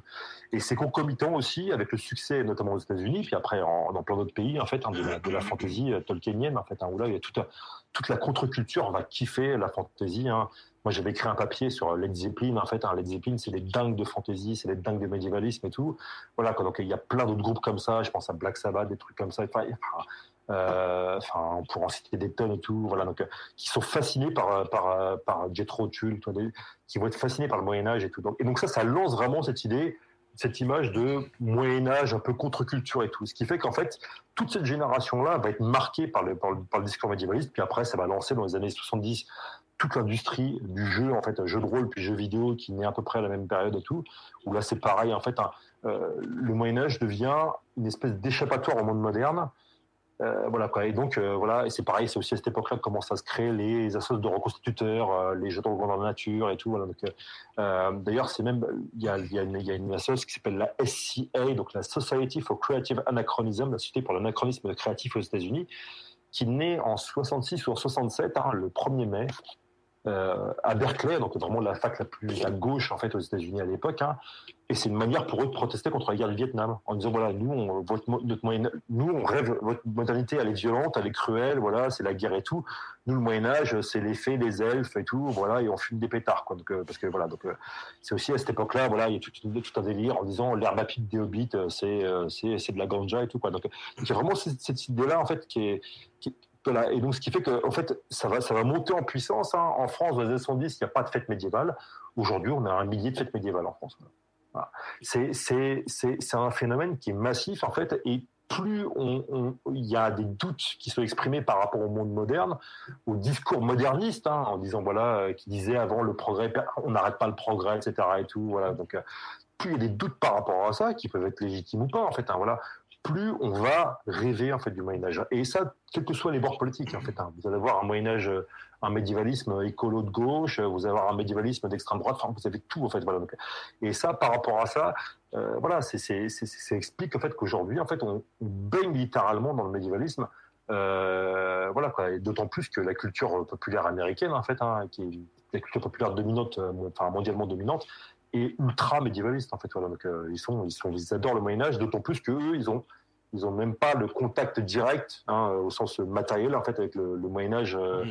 euh, enfin, en tout cas, ils l'ont dans les musées, mais ils l'ont pas dans le paysage en fait. Hein. donc ils le rêvent d'autant plus quoi en fait. Donc voilà. Mmh. Ça c'est ça c'est hyper important. Et je pense que ça aussi marrant, c'est qu'en fait ça explique aussi moi en faisant tout ce travail-là, j'ai compris aussi ma propre fascination pour le Moyen Âge. Moi, je, je suis né en 76 voilà, je fais partie. moi, mes parents, le Moyen Âge, ça, bon, voilà, c'est pas trop leur délire. En fait, voilà, donc euh, euh, moi, je, je, fais partie d'une génération. On a on était les premiers à kiffer. À l'époque, c'était vraiment les geeks, euh, les paléo geeks et tout. Voilà, quoi. On était les premiers à kiffer la fantasy, voilà, des choses comme. Enfin, pas les, tout premiers, mais voilà, on faisait partie de des premiers en fait. Et puis voilà, ça explique aussi tout ce parcours-là, en fait, cette fascination qui était personnelle, en fait, ça la remet dans un contexte historique beaucoup plus large en fait. Ça c'est hyper important à comprendre à mon avis. Ouais. En tout cas, ce, cette espèce de, de, de, Moyen Âge refuge, on, on le voit bien dans, dans, Harry Potter justement. C'est une notion qu'on avait énormément développée où, euh, où tu vois que le, le, le monde d'Harry Potter, le monde des sorciers, c'est vraiment le monde euh, médiéval fantasmé qui est coupé du reste de la société, qui refuse toute notion de, de progrès, qui, euh, enfin, technologique en tout cas. D'autant plus que le Moyen Âge dans le médiévalisme, le Moyen Âge est souvent, très souvent associé au monde de l'enfance. C'est très souvent associé au monde de l'enfance. C'est le moment où on rêve, voilà, donc est une espèce de adulte, voilà, quand il faut être adulte, il faut, voilà, il faut être moderne et tout, mais alors quand on est enfant, on a le droit de rêver et tout. Donc, et le Moyen Âge est associé au rêve, à l'enfance et tout. Donc ça, c'est, c'est un truc très classique en fait. Hein, voilà. Donc, euh, et qu'on retrouve aussi aujourd'hui avec la, fascination actuelle pour euh, pour euh, les, jeux les, les premiers jeux vidéo, les jeux de rôle, les premiers jeux de rôle et tout en fait, c'est une espèce pareille. En fait, en gros, on rêve aussi d'un Moyen Âge, mais en fait, on rêve d'un Moyen Âge fantasmé, des premiers jeux vidéo, des premiers jeux de rôle, en fait. Hein. Donc ça, c'est c'est très intéressant pour nous. Euh, il y avait peut-être une petite question avant. Quelle est l'erreur la plus pénible à voir que l'on retrouve dans ces représentations du Moyen Âge, celle qui fait le plus saigner les yeux de l'historien? encore une fois, moi, mon, but, c'est pas de dire euh, c'est bien, c'est pas, enfin voilà, c'est bien, c'est mal et tout. Euh, voilà, c'est pas mon but premier, quoi. Par contre, on va dire que les usages les plus dangereux, en fait, en tout cas pour moi, en fait, hein, parce qu'ils ont des conséquences euh, politiques, en fait, hein, c'est évidemment, ce sont évidemment les usages politiques, en fait. Hein. donc ça là-dessus, on avait écrit avec un collègue Christophe Nodin, qui est, un spécialiste de, l'islam médiéval, en fait, et on avait écrit ensemble un bouquin sur Charles Martel de la bataille de Poitiers, en fait, aux éditions Libertalia. Il y a vraiment cette, cette récupération qui est très forte, parce que notamment dans le discours nationaliste, en fait, euh, on a toujours une idée d'âge d'or. Voilà. L'âge d'or, voilà. Donc c'est l'âge d'or. Il faut trouver l'âge d'or. Aujourd'hui, c'est mal, hein, parce qu'on a on a perdu les valeurs. Donc voilà. Et les valeurs, on les avait à l'âge d'or. Et souvent, l'âge d'or est placé au Moyen Âge parce que c'est justement, je retombe sur l'histoire de l'enfance. Le Moyen Âge, c'est l'enfance, c'est le début. C'est souvent placé dans le dans le roman national, dans, cette espèce de d'histoire mythifiée de chaque nation. La création de chaque nation est souvent placée au Moyen Âge. Et donc, en fait, euh, voilà, dit, voilà, il faut revenir à ces temps premiers où, en fait, on était vrai, on était pur, etc. Et, tout, Donc, euh, et ça, on le retrouve dans beaucoup de discours, euh, discours nationalistes, en fait. Hein. On va avoir ça aussi dans l'idée, en gros, notamment dans le discours, on va dire, raciste actuel, de dire, bon, à, l'époque, au Moyen-Âge, on était fiers, dès qu'on voyait un sarrasin, on lui mettait un coup d'épée dans la tronche. Aujourd'hui, il faut refaire la même chose, hein, ce qui fait que vous avez des terroristes d'extrême droite qui vont citer euh, pêle-mêle les croisades, la bataille de Poitiers, alors qu'en fait historiquement c'est pas la même chose en fait voilà donc euh, voilà notamment il y a Breivik, Anders Breivik hein, qui avait fait un carnage en, Norvège au début des années 2010 hein, qui se prenait pour un euh, Templier slash nouveau Charles Martel. Euh, là où le, mec qui a fait un carnage dans une mosquée à Christchurch en Nouvelle-Zélande, il avait sur son, fusil d'assaut notamment marqué 732 euh, en référence à la bataille de Poitiers et tout. Donc, euh, voilà, il y a plein de trucs comme ça en fait hein, qui, sont euh, qui sont euh, qui sont euh, voilà c'est un discours qui est, très fort mais qu'on retrouve encore une fois dans plein d'endroits hein. si on regarde de l'autre côté du de l'autre côté en fait hein, chez les djihadistes en fait eux vont pas évidemment eux vont s'inspirer de l'imagerie de Saladin ou euh, de l'imagerie fantasmée encore une fois hein, mmh. ou de l'imagerie euh, des premiers musulmans en disant voilà eux c'était des vrais musulmans et tout alors que bon euh, voilà quoi l'islam médiéval c'était une création en fait qui a évolué euh, voilà l'islam du 7e siècle ça vous verrez avec, sur, le, dossier sur le djihad, hein, parce que je connais ce que, je me doute de ce que va dire Christophe, hein, mais le, concept de djihad, en fait, comme on l'entend aujourd'hui, il n'existe pas en fait euh, au début de, au l'islam en fait. Hein. Tout ça en fait, il faut bien comprendre que cette imagerie fantasmée, elle est très utilisée dans le discours politique et ça, pour le coup, ça devient très dangereux hein, euh, parce qu'évidemment, ça, ça, s'appuie, ça s'appuie sur, la, méconnaissance en fait. Et c'est pareil aussi, et je pense que dans les discours, on va dire un peu euh, un peu d'ailleurs macho, en disant voilà, au Moyen Âge c'est des vrais hommes, des hommes des vrais, des durs, des tatoués et tout. Euh, voilà quoi, donc il y a tout un discours par rapport à ça en disant voilà, les hommes du Moyen Âge, euh, ils, ils, combattaient fièrement, etc. Et tout. Bon, les combattants au Moyen Âge, c'est euh, 1%, même pas 0,2% de population. Voilà, donc c'est voilà, c'est comme chez les Vikings d'ailleurs. Hein, tous les Vikings n'étaient pas des combattants. Voilà, donc il y a cette imagerie là qui est, qui est encore une fois qu'on retrouve parfois euh, parfois de manière un peu humoristique chez certains groupes de métal, parfois de manière moins humoristique chez certains d'autres groupes de métal. Voilà, donc, voilà, donc, euh, et c'est euh, ça, c'est ça, c'est voilà, ça c'est ça, c'est un discours pour le coup qui qui qui, euh, qui est inquiétant en fait. Hein, voilà, donc, mais sur lequel en fait on va on va être on va être on va on va être vigilant parce que bon, ça peut ça peut ça peut vite partir. Mais encore une fois, hein, je, je vous allez avoir vous allez avoir d'autres choses en fait. Euh, d'autres, euh, vous allez avoir des discours Enfin, chaque idéologie va créer sa mythologie médiévaliste en fait. Donc, donc euh, là, j'ai l'air de beaucoup appuyer sur le nationalisme et tout, euh, parce que bon, euh, voilà, je trouve ça ex extrêmement dangereux. Mais vous allez avoir en fait, euh, y compris à gauche, en fait, des gens euh, qui vont, par exemple, Mélenchon, en fait, qui va dire, voilà, qui va dire Louis XI, c'était un grand roi, etc. Et tout parce que ça fait partie du discours classique du roman national de gauche, hein, en fait, qui a toujours considéré Louis XI, hein, donc le roi comme qui un roi centralisateur, euh, comme voilà. euh, ouais. roi centralisateur qui a quelque part qui aurait préfiguré la France républicaine et tout, ce qui encore une fois n'a rien à voir en fait historiquement, mais bon voilà quoi, c'est comme les, les, féministes en fait hein, qui euh, alors aux États-Unis, ça va paraître bizarre, mais aux États-Unis, Jeanne d'Arc est une figure féministe en fait. Elle euh, et on estime que Jeanne d'Arc est une préfiguration du féminisme en fait. Parce qu'encore une fois, en fait, quand on connaît le personnage de Jeanne d'Arc, qui pour le coup, sur lequel on a beaucoup de sources pour le coup, ça n'a pas grand-chose à voir. Mais chaque idéologie va faire, ça va créer ça un peu, sa, sa, sa source avec le Moyen Âge. Et nous, le, enfin, le rôle des historiennes, euh, des historiens, des archéologues, voilà, des, des, spécialistes et tout, ça va être de, de, permettre en fait aussi de dire à tout le monde, on va prendre un peu de distance. Et le Moyen Âge, en fait, c'est des gens qui étaient différents de nous, quoi. Point. Voilà. Et c'était différent de nous. Ça n'a rien à voir en fait avec nous. Ils étaient dans un cadre mental en fait complètement différent et tout. Hein, leur but, hein, j'avais, un, je sais plus qui, quel historien du Moyen Âge disait ça.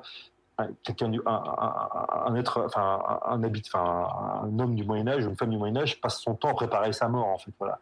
Parce que pour eux, ce qui est important, c'est pas tant la vie, c'est l'après-vie en fait. Voilà. Donc, mmh. euh, hein, donc euh, parce qu'ils croient en la résurrection des corps et tout. Donc euh, ça aujourd'hui, euh, je pense que dans des pays majoritairement où, où l'athéisme est, est, est, enfin, en tout cas, l'incroyance en fait est majoritaire, c'est pas quelque chose qui nous préoccupe, quoi. Et même chez les catholiques, en l'occurrence, chez les gens qui se disent catholiques.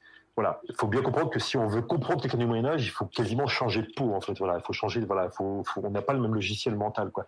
Donc ça, c'est voilà. Ça, c'est, c'est aussi, ce qui est intéressant, c'est que l'étude du médiévalisme, ça permet aussi, justement, de, de prendre un peu de distance par rapport à ça. Ouais, dans, dans l'épisode sur Nicolas, sur sur Harry Potter, justement, on parlait de Nicolas Flamel et euh, du fait que bon, il a construit, enfin, il a, il a pas construit sa légende, mais on lui a construit une légende ouais. parce qu'il était très riche. Euh, et quand tu regardes un petit peu sa vie, euh, le type était pété de thunes. Et, euh, qu'est-ce qu'il faisait avec ces thunes? Bah, il faisait tout pour essayer de contenter le Seigneur pour sa, pour sa, voilà, pour, pour, pour sa mort justement. Voilà.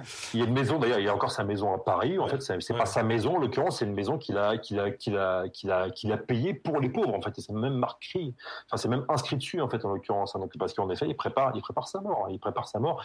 Il prépare aussi la mort en fait. Enfin, il prépare la, le sauvegarde de l'âme de sa femme aussi. Donc voilà. Ça, c'est encore une fois, c'est des trucs. Euh, voilà. Donc ça, c'est. Je pense que en termes de, enfin, quand on est historien, à la fois médiéviste et qu'on s'intéresse au médiévalisme, en fait, ou qu'on est médiévaliste, ce qui, ce qui est plus compliqué, c'est justement euh, ces usages-là, parce que c'est des usages, en fait, on, a bien conscience que euh, parfois, c'est ça remue. En fait, c'est très fort pour les gens en disant voilà, ils, y croient à fond. On leur dit attendez, respirer un grand coup et tout. Voilà quoi. Donc euh, non non, c'était pas comme ça et tout. et parfois euh, on a des débats un peu un peu houleux, mais bon, ça fait partie de voilà quoi. Ça fait partie. Juste un dernier exemple hein, sur l'usage nationaliste. Hein, Gengis Khan hein, par exemple, hein, un personnage voilà. Euh, du XIIIe siècle, hein, donc qui est mort en 1227. Hein, donc, qu'on a tous dans notre arbre généalogique. Sans doute, je sais pas, peut-être. mais le truc, c'est que c'est Gengis Khan. Enfin, c'est une figure qui, que vous avez au moins je sais pas combien de pays se l'arrachent en fait. Voilà, donc vous avez la Chine. Pour les Chinois, c'est le préfigurateur de l'unification. Enfin, c'est le, gros celui qui a unifié la Chine. En fait, voilà. Donc, les Russes, ils vont dire voilà, en fait, c'est celui qui a fait de la Russie un véritable pays eurasiatique. Voilà, donc c'est un peu notre ancêtre. Les Turcs, c'est celui qui a unifié tous les Turcs. Donc vous avez les Turcs qui disent aussi c'est notre ancêtre. Et les Mongols disent c'est notre plus grand roi. Et donc voilà, donc en fait, chacun en fait le tire dans son, son tire la couverture de Gengis Khan, vers lui en fait. Hein, donc voilà, le, euh, bon, sauf qu'en fait le vrai Gengis Khan, il n'a pas grand chose à voir avec ça. Mais voilà, ça c'est hyper important de voir et c'est intéressant de voir que ces figures là sont euh, constamment voilà euh, repris, réévoqués, euh, voilà réutilisés. Euh, notamment évidemment dans ces pays-là depuis depuis la depuis la fin de la, la, la chute du mur en fait. Ouais, ouais. Est-ce qu'on peut dire quelques mots autour de la figure de, de Jeanne?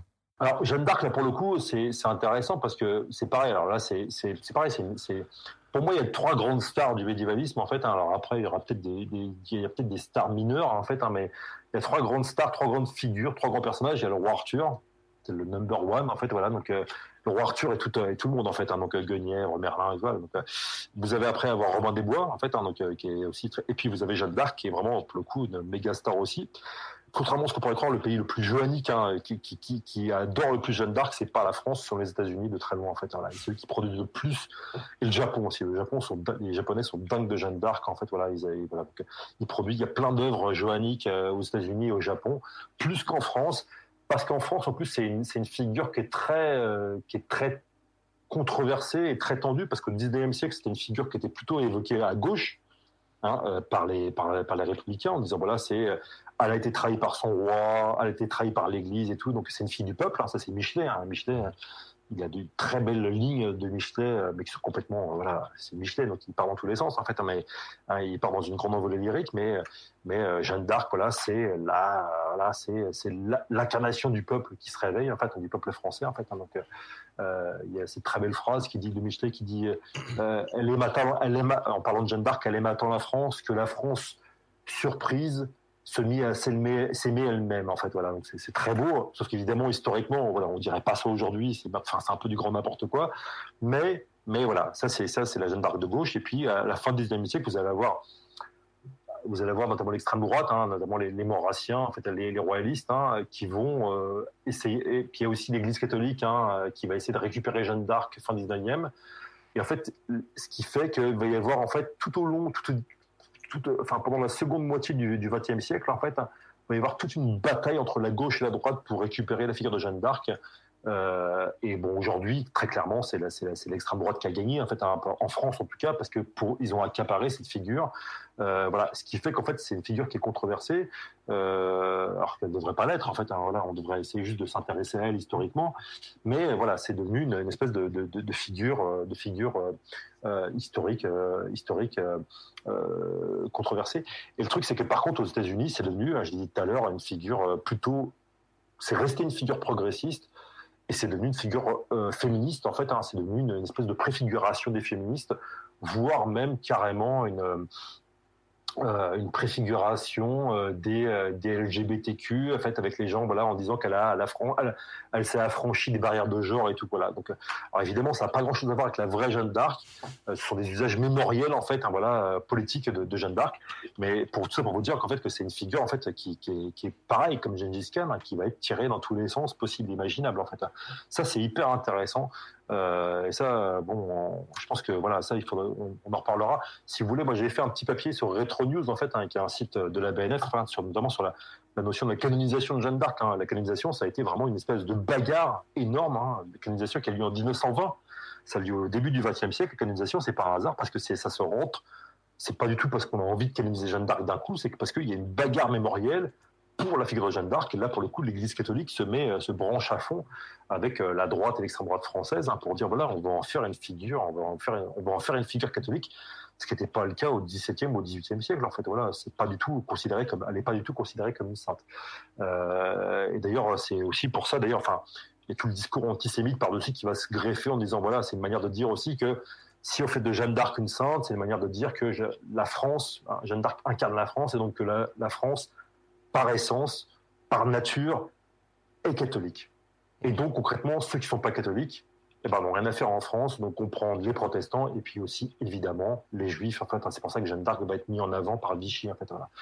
Et après, d'ailleurs, après la libération, c'est les communistes qui vont s'emparer de Jeanne d'Arc, qui vont aussi faire des fêtes Jeanne d'Arc. Hein, ça peut paraître bizarre, mais le Parti communiste français va faire des fêtes Jeanne d'Arc en 45, 46, 47, ce qui est assez délirant pour nous aujourd'hui. Mais en fait, c'est le cas.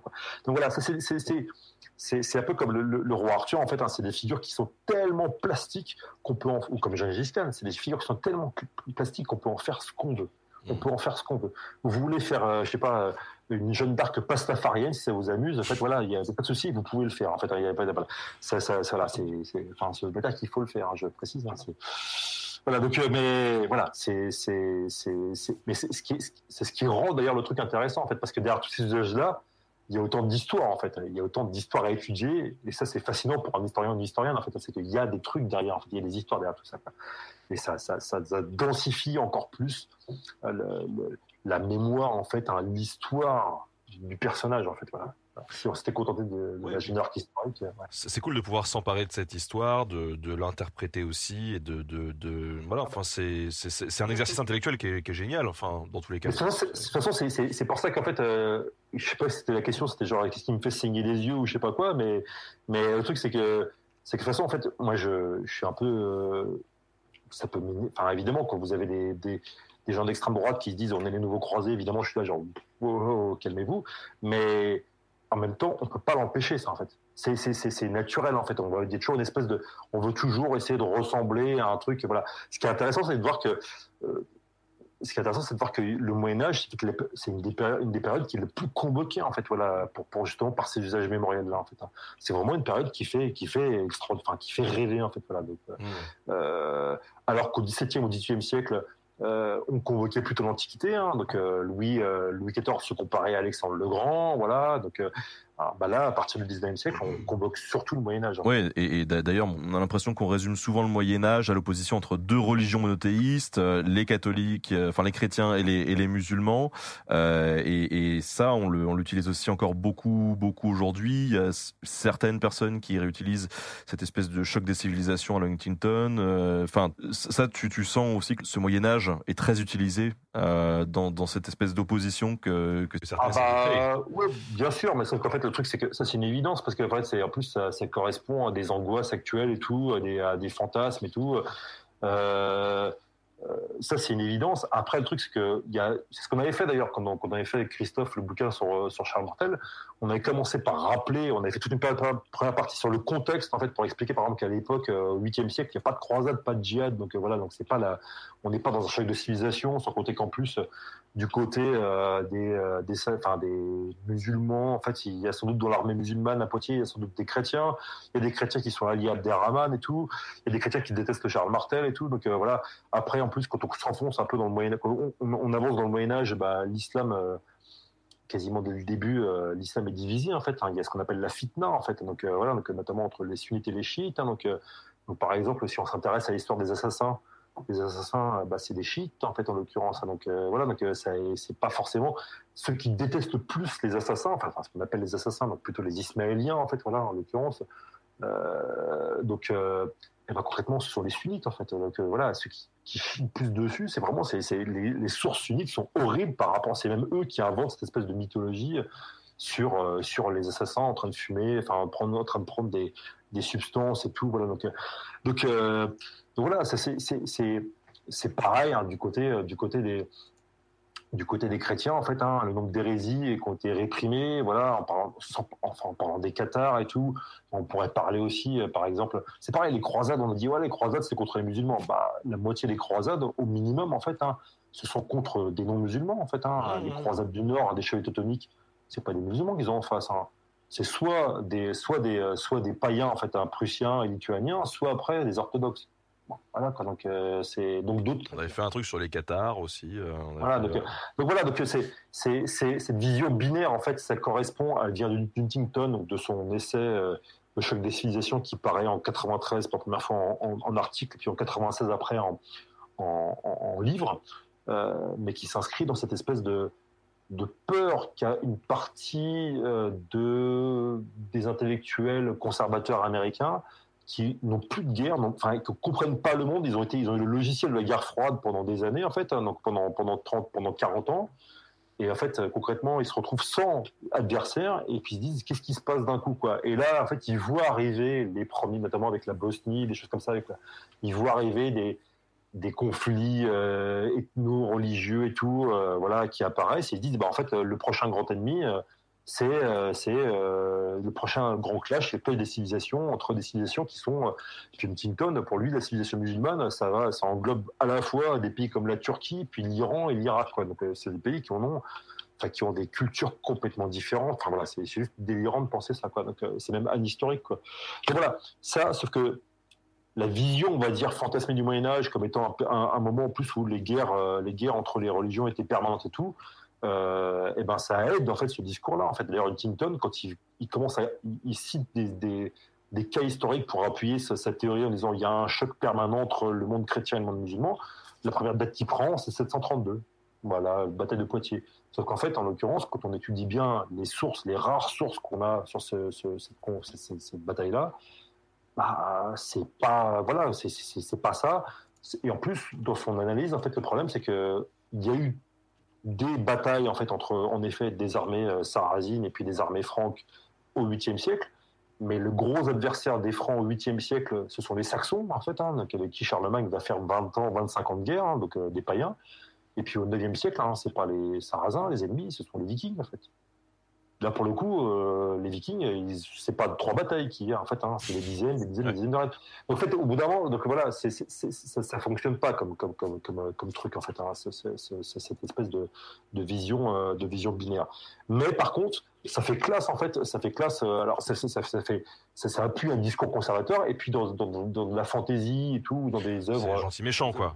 Bah voilà, Ah ouais, c'est- ouais, c'est- ouais, c'est ça fonctionne très bien. On a des méchants, donc euh, là, bon bah on a, on va avoir, euh, on va avoir chez Tolkien, on va avoir les orques qui viennent de l'est, etc. et tout. Voilà, donc euh, bon, ça fonctionne bien et tout. On va avoir, euh, voilà, j'adore Tolkien, hein, je, voilà, donc euh, puis en plus, mais le truc c'est que c'est, c'est, parfait pour un discours, on va dire épique et tout, d'avoir des ennemis. euh, voilà, sauf que bon, en fait, euh, là pour le coup, ce qui est intéressant avec Game of Thrones, c'est que ça montre, en fait, euh, il a voulu, Martin a voulu sortir un peu de cette vision, pour le coup, un peu, un peu binaire. Voilà, mais après, ça n'empêche pas que lui va convoquer d'autres stéréotypes. Ouais. En fait, en réaction, en, en réaction des stéréotypes, ce qu'il va faire, c'est qu'il va, il va, il va convoquer d'autres stéréotypes en fait qui sont des réactions. C'est pas là. Donc en fait, le truc, c'est que c'est, c'est, un peu un serpent qui se mord la queue, quoi. Mais en fait, c'est pas très grave tout ça, tant qu'on a toujours à l'esprit que des œuvres médiévalistes, c'est pas le vrai Moyen Âge. C'est une œuvre médiévaliste. Donc après, c'est pas une question de dire bon point, mauvais point, etc. Et tout. C'est juste d'analyser ces œuvres-là dans leur contexte historique en disant voilà, en faisant un travail d'historien, en disant bon bah ouais, ok, ça, ce créateur-là, en fait, il a voulu dire ça, il a voulu dire ça, il a voulu dire ça. euh, Ouais, et puis comme ce qui est, drôle, c'est qu'effectivement, c'est pas exclusif à, la France ou à l'Europe, comme on le rappelait tout à l'heure.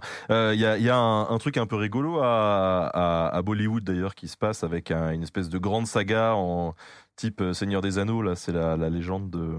Bahubali. Ouais. Alors bah, bah, là pour le coup, c'est là où c'est intéressant, c'est qu'en fait, euh, tu vois, on parlait des, des, co- des complexités à, à périodiser, tu vois. Là, pour le coup, Bali, c'est plus un truc. Alors, c'est vrai que ça a à voir, en fait, hein, parce que c'est, c'est, c'est Le Seigneur des Anneaux rencontre Bollywood, quoi. Donc, c'est un peu. euh, c'est... C'est ça, visuellement, c'est intéressant en tout cas. le cinéma, le cinéma indien, c'est toujours, c'est du tout. C'est, moi, j'aime bien, c'est du too much, en fait. Donc, ils ont pas peur du too much. Ils disent, allez, on y va à fond et pas de problème. Donc, voilà. Donc, euh, et, euh, et en fait, ce qui est assez. Mais ce qui est intéressant, c'est que là, Bahubali, c'est plus une référence à l'histoire antique, en fait. Euh, parce que leur grande œuvre épique en Inde, c'est le Mahabharata notamment, qui se déroule, ça se déroulait dans la haute antiquité indienne en fait. Donc, donc voilà. Donc là, pour le coup, on va dire que leur fantaisie, elle est plus, elle s'appuie plus là-dessus quoi. Et ça, ça, tu vois, ça, ça, ça, ça, hum, alors que pour eux, le Moyen Âge en Inde, c'est un moment en fait de crispation, surtout aujourd'hui en fait, parce que c'est l'arrivée des royaumes musulmans, Mm. notamment le sultanat de Delhi. Et puis après, le XVIe siècle, hein, c'est l'empire moghol, donc euh, voilà, qui est aussi un empire, voilà, qui est un empire multiethnique et tout, mais qui, est, qui, a des, sou- qui ont des souverains musulmans. Donc le truc, c'est que, euh, je crois, vérifier, mais je suis quasiment certain. Mais le truc, c'est que, tu vois, c'est, et là, vu qu'aujourd'hui, tu as d'énormes problèmes, notamment avec le discours euh, de Modi, donc le, pr- le Premier ministre indien, qui est un ultranationaliste, euh, anti-musulman, islamophobe. voilà, donc euh, il y a même des, morts régulièrement. Voilà, donc le truc, c'est que ce, cette période-là, elle est plus difficile à convoquer parce que pour le coup, mettre en avant des personnages, des grands souverains de cette époque-là, c'est mettre en avant des souverains musulmans. Euh, Alors dans un discours nationaliste euh, hindou, ça voilà. Donc en effet, on va dire que la fantaisie. euh, Bon après, euh, il y a des films, il y a des films médiévalistes, euh, il y a des films médiévalistes en Inde en fait. hein. Mais ça, j'avoue que je connais pas super bien. Il faut voir après qui les fait. Parce que l'Inde, c'est un grand pays, il y a plus d'un milliard, même un milliard 200 millions d'habitants, je crois, en fait. Donc, euh, il y a des, ça se trouve, c'est des, ceux qui vont mettre en avant des figures, on va dire, euh, médiévales de l'histoire indienne. C'est peut-être, peut-être, je sais pas, hein, je, peut-être des réalisateurs ou des réalisatrices euh, plutôt de, de- musulmans, en fait, euh, voilà, ou bouddhistes, je sais pas. Enfin, là, donc, euh, donc ça, faut, ça, c'est, un truc à étudier, en fait, encore une fois. C'est pas, voilà. Il faut voir aussi quelle vision ils vont avoir, en fait, de, de ces personnages-là. Ce qui est marrant, c'est qu'aujourd'hui, j'ai eu, euh, on est en train de justement d'appeler justement différents contributeurs pour le dictionnaire du médiévalisme avec Anne Besson et Vincent Ferré. Et aujourd'hui, j'ai discuté avec la personne qui va s'occuper de l'entrée Inde dans le dictionnaire du médiévalisme, justement pour. euh, donc c'est, faut va falloir attendre deux ans, désolé, mais voilà, on- vous, aurez des éclaircissements dans deux ans là-dessus. Là, quand on sortira le dictionnaire du médiévalisme. Euh, Est-ce que tu joues à Crusader Kings? Euh, non. Non, non, non, j'ai, euh, j'avoue que j'ai pas trop le temps, en fait, voilà. je, suis un paléo geek, moi, je joue au jeu de rôle papier. Euh, après, euh, ce qui est intéressant, c'est que ça permet de créer des scénarios uchroniques, en fait, du Moyen-Âge, en disant, voilà, en gros, qu'est-ce qui serait passé si, par exemple, je sais pas, euh, les, les croisés auraient pu, se seraient alliés régulièrement, complètement avec les Mongols contre les, Mamelouks. hein. donc voilà, ce qu'ils ont fait, mais ils n'ont pas poussé ça très loin. Voilà, donc je sais, enfin voilà, donc ça c'est intéressant. Après, il faut bien comprendre que ça reste un jeu et qu'en fait ce jeu-là, même si c'est des gens voilà qui vont, enfin qui vont se renseigner et tout, euh, la manière dont ils vont simuler l'histoire médiévale, euh, ça reste une manière ludique en fait. Donc euh, c'est comme un wargame. Moi j'ai joué aussi, je joue encore parfois au wargame avec des pions en fait, un papier, en fait sur carte en fait. le wargame va pas représenter en fait un, parfaitement une bataille médiévale en fait. euh, voilà, donc c'est pas, c'est pas, voilà, ça reste un jeu quoi. Donc euh, voilà. Donc après c'est hyper intéressant, mais c'est intéressant parce que euh, ça va représenter, ça, c'est- intéressant encore une fois comme comme document sur la manière dont on a de s'approprier le Moyen Âge au début du XXIe siècle. Pas tant sur le vrai Moyen Âge en fait. hein, donc voilà, mais ça reste un jeu. Une question tout à fait sérieuse, plutôt nain ou elfe Plutôt orc. Plutôt orc. Toi, tu es le barbare. Qu'est-ce que tu penses de la renaissance des paganismes en Europe, justement? Ça, c'est une question très intéressante parce que, euh, bon, alors ce qu'il faut savoir, c'est que déjà, il y a, il plein de types de, on appelle ça du néopaganisme, en fait. hein. donc, euh, il y a le néodruidisme. Déjà, dans le néodruidisme, il y a plusieurs types de néodruidisme. Il y a les assatrous, je confonds toujours, c'est assatrous, donc euh, les, les néo, les, les gens qui vont recréer la, la mythologie, enfin, les, rites nordiques. Voilà. Il y a, il y a, plein, il y a, plein de trucs comme ça. Quoi. Donc, après, il y en a aussi, par exemple, même, même en Mongolie, par exemple, hein, sachez qu'il y a des néo du néo-chamanisme, en fait, hein, qui est censé reprendre la, la véritable religion de Gengis Khan. Le truc, c'est que en fait, tout ça, ce sont des recréations, euh, parce que moi, euh, Jérôme bien, euh, bon, après, chacun est libre de faire ce qu'il veut et tout, enfin voilà, donc liberté religieuse et tout, il n'y a pas de problème. Mais après, le truc, c'est que historiquement, par exemple, un néo-païen, par exemple, qui prétend dire, voilà, je vais recréer la religion nordique des vikings, je me demande, tu vas t'appuyer sur quoi en fait? Parce que mm. les textes les plus renseignés qu'on a sur la religion nordique sont les textes qui ont été écrits euh, notamment par euh, Snorri Sturluson en fait au XIIIe siècle, qui était un chrétien dans un contexte chrétien et tout. Donc euh, c'est des textes en fait qui ont été notamment par l'histoire du Ragnarok hein, par exemple. Hein, il y a plein de clins d'œil en fait hein, assez évidents à l'Armageddon biblique en fait. donc Hein, euh, c'est pareil sur les néo-druides. Hein, les néo-druides, vous basez sur quel texte en fait hein, Parce que déjà les Celtes n'écrivaient pas en fait. Voilà, donc euh, les rares renseignements qu'on va avoir sur les druides, eh ben, concrètement, ce sont des renseignements issus des sources euh, gréco-latines. Et puis concrètement, enfin, voilà quoi. C'est donc il y a, y a un peu cette image.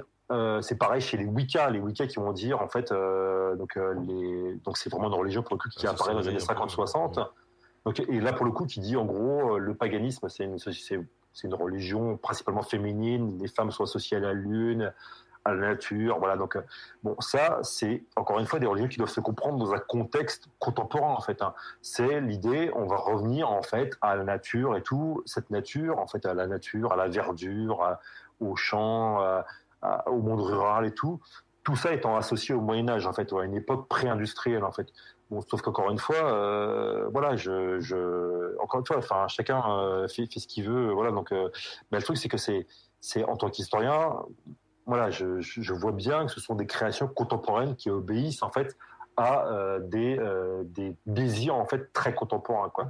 Alors parfois vous avez, encore une fois, il y a des gens qui sont hyper convaincus, il n'y a pas de problème et tout. Parfois, ce que je vois aussi, notamment quand tu vois dans certaines fêtes médiévales, en fait pas partout, mais tu as un business autour de ça. Maintenant, tu as en gros, tiens, bah acheter, là c'est là, si, c'est une pierre, c'est une pierre druidique, etc. et tout, ça vous permet d'avoir de pas avoir d'hémorroïdes et tout. Enfin voilà, des choses comme ça. Quoi. Donc c'est, enfin, je, je, blague à peine, quoi, mais enfin voilà. Très pragmatique en tout cas.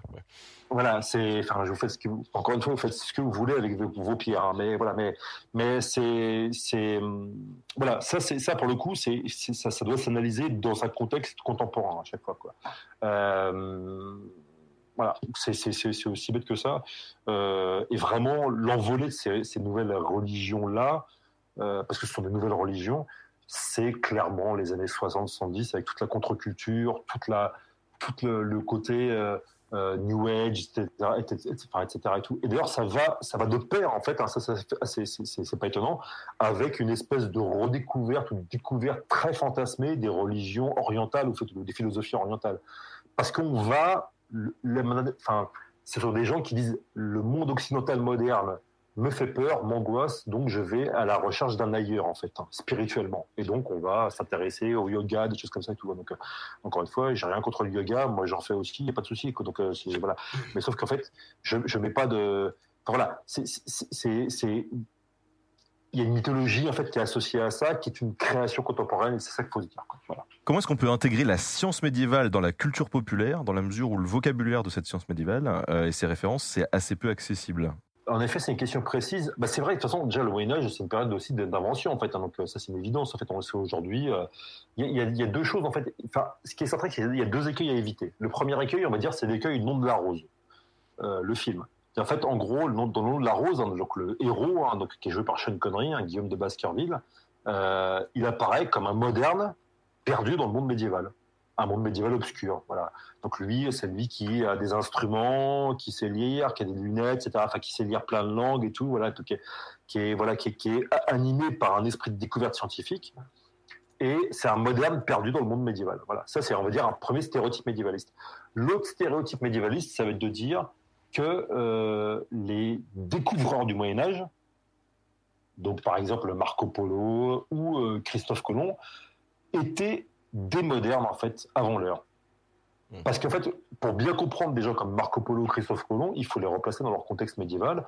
Christophe Colomb, par exemple, hein, Lui, ce qu'il voulait, c'était, euh, enfin, il avait vraiment une, il voulait, euh, enfin, il, il était par, il était parti à la, la quête du paradis terrestre en fait, hein, au sens premier en fait, parce qu'à l'époque, les gens croyaient que le paradis terrestre était allé, allé- était à, à l'Orient, parce que dans les dans les représentations géographiques du Moyen Âge, notamment les représentations faites par les- l'Église, les cartes en sont orientées non pas nord-sud, mais est-ouest, avec l'ouest en bas et l'est en haut. Et en haut, en fait, concrètement, c'est là où il y aurait le paradis terrestre, en fait.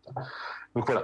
Donc concrètement, Christophe Colomb, quand il va à la, il va pas, il va à la recherche de l'Orient, c'est aussi, et c'est principalement pour ça, et il a presque une pensée quasiment eschatologique, donc, euh, dans le sens où en fait, il, pense aussi assister à la fin des temps, quoi. Donc, euh, donc ça c'est, voilà. Et la seconde erreur en matière du discours médiévaliste, c'est de dire que Christophe Colomb, c'était une espèce de de, de moderne en fait avant l'heure quoi. Donc euh, tout comme Marco Polo.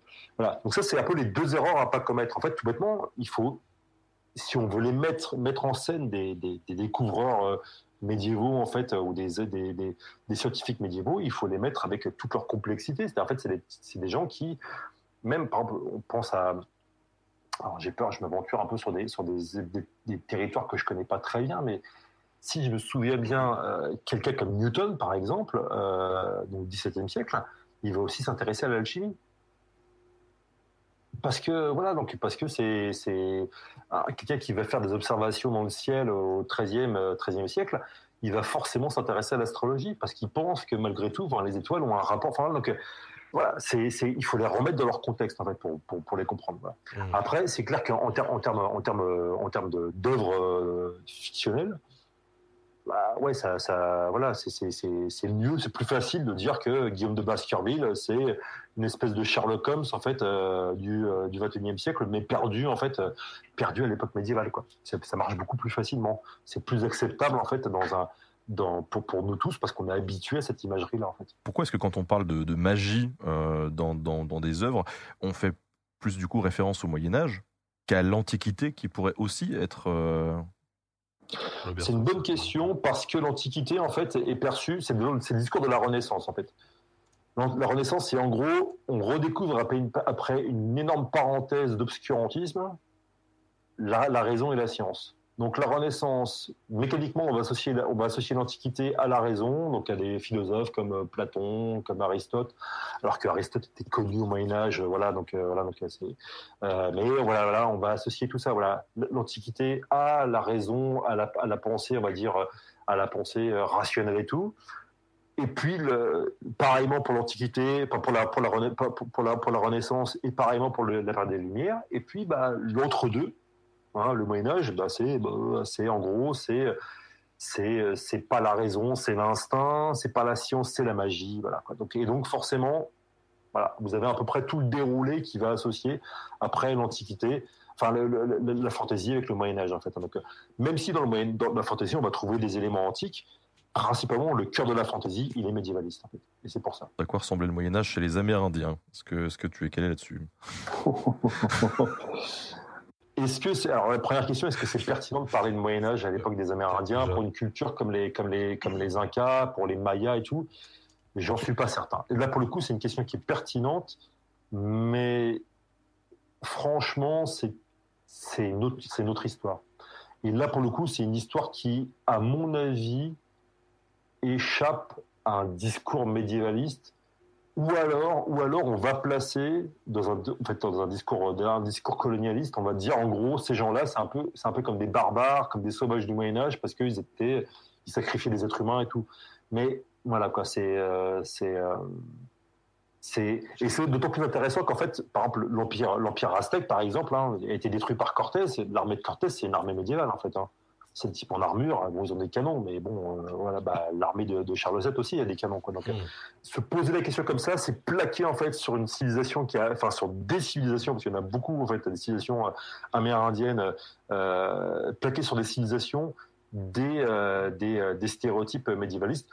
Ce que je sais par contre, c'est qu'aux États-Unis, au XVIIIe siècle, au XIXe siècle, on va comparer les Amérindiens, certaines tribus amérindiennes, à des chevaliers.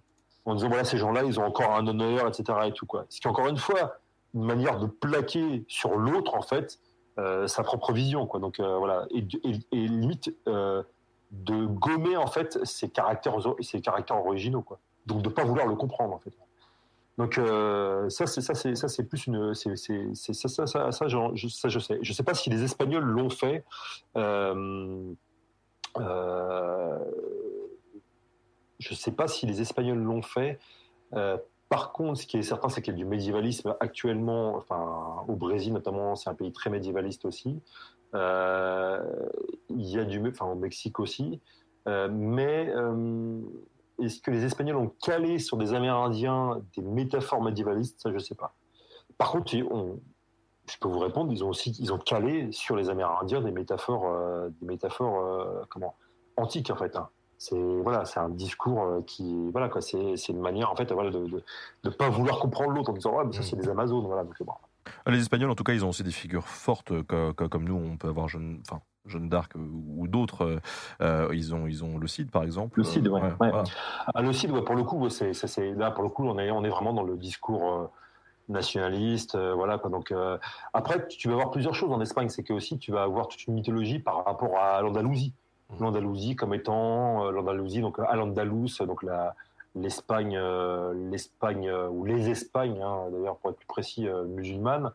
euh, auraient été les territoires euh, où en fait les gens euh, euh, étaient euh, forcément euh, il y avait une grande tolérance religieuse et tout. Ce qui encore une fois ça dépend des époques quoi. Donc euh, voilà donc euh, c'est c'est l'idée de tolérance religieuse c'est une invention moderne aussi donc euh, voilà donc euh, c'est donc ça c'est de toute façon encore une fois le médiévalisme aussi va chaque pays va avoir sa par- sa, sa particularité en fait hein, chaque nation chaque région même parfois vont avoir leur particularité médiévaliste hein, euh, On a euh, Arcontas qui posé une- enfin, qui plutôt un constat assez intéressant. Il disait que il a l'impression que la période médiévale byzantine, euh, qui est pourtant euh, hyper intéressante, est quand même vachement plus méconnue et qu'elle est pas beaucoup portée euh, à l'écran auprès du grand public. Pourquoi, à ton avis? C'est vrai. alors là, pour le coup, c'est une question intéressante. Alors déjà en Occident, il y a eu deux trois films en fait là-dessus, mais il y a plusieurs. Alors déjà, en fait, on va confondre le c'est plutôt le discours orientaliste qui va s'emparer de Byzance. On va on va pas associer ça au Moyen Âge, mais on va associer ça à l'Orient. Vous voyez ce que je veux dire? Donc en fait, c'est plutôt un discours orientaliste. Donc en gros, les, euh, empereurs byzantins, on va les, classer comme des orientaux en fait. Voilà. Donc euh, euh, voilà. Donc parce que euh, bon, au 19e siècle, on considère les Grecs, voilà, comme des orientaux. Voilà. Donc voilà. Et peut-être parce qu'à l'époque, tout bêtement, bah, Constantinople, c'est devenu la capitale de l'Empire ottoman. Donc il va y avoir des films. Après, c'est plus pour célébrer en fait l'idée d'une d'une nouvelle croisade en fait en disant voilà les, les occidentaux doivent protéger euh, doivent protéger les euh, Constantinople en fait euh, comme les Francs l'ont protégé au XIe siècle en oubliant évidemment qu'en 1204 euh, voilà les armées les armées croisées ont ravagé ont pris ont pris d'assaut Constantinople l'ont ravagé et ont mis ont mis le- l'empire byzantin à terre quoi quasiment quoi. Euh, et, euh, et d'autant plus là c'est assez intéressant. Mais je veux dire, c'est marrant parce que je suis en train de préparer un papier dessus, mais ça sera pas pour tout de suite. Mais en fait, ils vont. euh, ce qui va se passer, c'est que ça va être aussi une compétition entre différentes puissances occidentales. C'est-à-dire que les Russes vont dire que c'est depuis le Moyen Âge, euh, eux, enfin, ils protègent euh, Constantinople, donc c'est un peu leur, héritage. Les Français vont dire la même chose. Et ils vont dire oui, mais nous, on était des croisés au XIe siècle, donc euh, en fait, on doit protéger aussi les lieux saints, etc. Les Anglais vont dire la même chose et tout. Donc, en fait, il va y avoir cette espèce de discours. Après, ce qui est clair, c'est que ça, ça produit pas beaucoup d'œuvres médiévalistes. Euh, Il y a un péplum qui a été fait. hein, donc, euh, il y, a- eu un film qui a été fait en 1913 hein, qui s'appelle L'agonie de Byzance, donc euh, qui a lieu d'ailleurs, qui a été fait en France par Feuillade, je crois, et qui qui est fait dans le contexte notamment des guerres balkaniques, hein, des, deux, guerres balkaniques, hein, donc euh, les guerres qui opposent notamment les puissances, en fait, euh, les pays, euh, les pays, slaves et orthodoxes et grecs et tout, comme la, Bulgarie, la Serbie, la Grèce à l'Empire ottoman.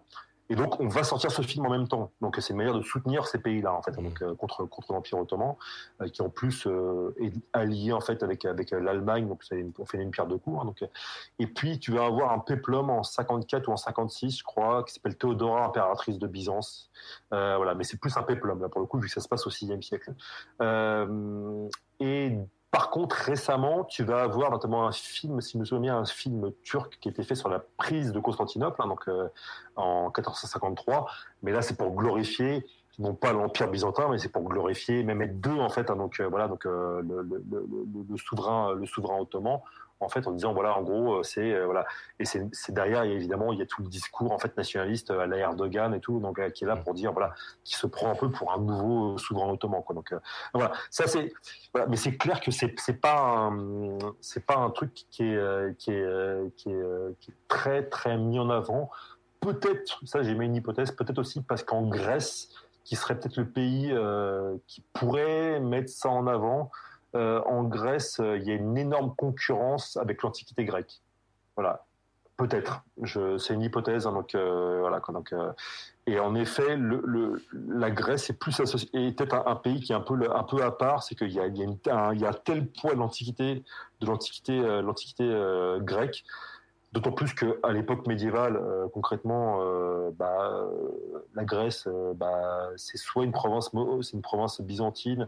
Après, c'est une province, euh, enfin, ça fait partie des empires latins francs et tout concrètement. Puis après, ça fait partie aussi de, l'empire vénitien et tout. Donc, bon, concrètement, euh, voilà. Donc, c'est pas c'est pas une histoire qui voilà je dis ça euh, c'est une hypothèse hein. je suis pas je suis pas hellénophone et tout donc je connais pas très bien voilà mais c'est bien vu en effet il y a pas grand chose sur Byzance Est-ce que, euh, est-ce que toi, tu voulais euh, finir ce live sur, euh, sur un point particulier? Est-ce que tu avais quelque chose qui te tenait à cœur? Ben, et moi, je- euh, moi j'aime bien, euh, j'aime bien donner des conseils de lecture. Donc euh, voilà, si ça, si c'est, si Ah, bah oui, je pense que les gens vont prendre, évidemment. Voilà. Alors, je, je vais, parce que je suis pas un cingouin, je vais commencer par les autres. hein. Voilà. Il y a, il y a déjà. Ah non, j'ai pas ramené ça. Bon, j'ai, un peu vidé ma bibliothèque. Bon, déjà, y a, vous avez un très bon bouquin sur l'usage politique du Moyen Âge qui est sorti en 2015. qui s'appelle Médiéval et militant de Tommaso di Calpagna Falconieri, donc un collègue italien qui d'ailleurs va participer au dictionnaire du médiévalisme et donc euh, qui est un professeur d'histoire médiévale à l'université d'Urbino, donc en Italie, et donc euh, qui fait un bouquin très clair, assez concis en fait, franchement, donc euh, sur euh, les euh, usages politiques. Il y a toutes les, tous les genres. Vous avez un chapitre, chapitre 5, euh, euh, marchand arbalétrier, un Moyen Âge des villes. Chapitre 4, le Moyen Âge identitaire. Donc chapitre chapitre chapitre euh, 7, Templier Saint Graal, un Moyen Âge de la tradition. Voilà donc, Pontifet Saint, un Moyen Âge catholique. Tout ça, ça permet en fait de creuser pas mal de choses. qui s'appuie pas mal sur des exemples italiens, mais c'est pour le coup, c'est un un peu, dé- un peu dépaysant. Donc ça montre, euh, voilà. Donc, euh, vous avez aussi un, un- alors il est paru en poche. Moi j'ai l'ancienne version, donc euh, qui est un peu, qui est un peu épaisse, hein, donc euh, Ah. quelqu'un avec. Mais un très très bon, euh, d'ailleurs Bruno de Mézil que t'aimes bien, là, parce que je pense que tu avais conseillé sa, sa BD hein, qu'il avait fait donc euh, Ouais. pour l'histoire dessinée de la France, hein, qui est très bien. Là vous avez, euh, vous avez son le dictionnaire qu'il a dirigé, donc euh, Bruno Dumézil, les barbares. Donc c'est un dictionnaire. Il est paru en poche en format plus court, donc en moins cher en plus. Donc euh, euh, et ce qui est intéressant, c'est que Bruno, en fait, il a, euh, il a, inclus. hein, c'est un, c'est un des premiers en fait à avoir inclus des, éléments, des, analyses médiévalistes. hein. Donc par exemple, Bruno m'a demandé d'aller faire, de faire un- un- une entrée là-dedans sur World of Warcraft. hein. donc voilà, donc c'est assez marrant. Donc à la lettre W, vous allez avoir une entrée sur Vidukind et puis sur World of Warcraft. Il m'a aussi fait une entrée, il m'a demandé de faire une entrée Star Trek, Conan le Barbare, des choses comme ça. Donc ça c'est assez cool. Je me suis je me suis bien éclaté à faire ça et je remercie Bruno de m'avoir donné cette opportunité parce que c'était vraiment très sympa.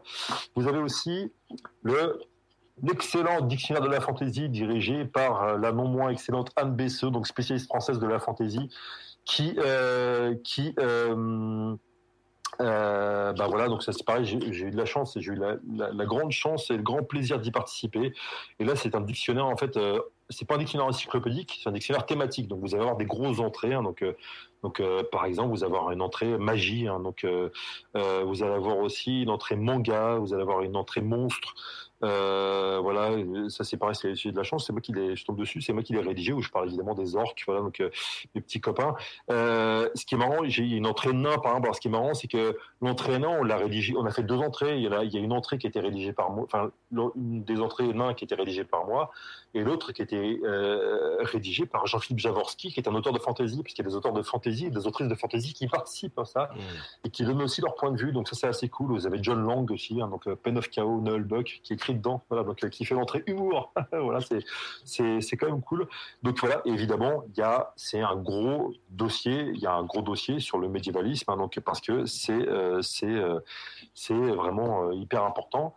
Voilà. Après, je je vais faire, euh, je vais faire euh, un peu, euh, je vais faire mon, mon, mon- Tu as raison, c'est le, c'est le moment. Les gens sont pas encore partis. Vas-y, go. je vais faire mon Pierre Belmar. hein, je suis désolé. Voilà. Donc là, vous avez déjà, je vous ai parlé de bouquin qu'on a coécrit avec Christophe Nodin, Charles Martel de la bataille de Poitiers, de l'histoire au mythe identitaire, chez Libertalia. Voilà, donc euh, avec un bouquin cool et tout, bien, avec de l'iconographie euh, dedans, évidemment, des cartes et tout, voilà, donc euh, qui vous permet justement de, de parler évidemment du médiéval. Ça permet aussi hein, de parler plus largement la de, du médiévalisme, mais aussi du médiévalisme politique.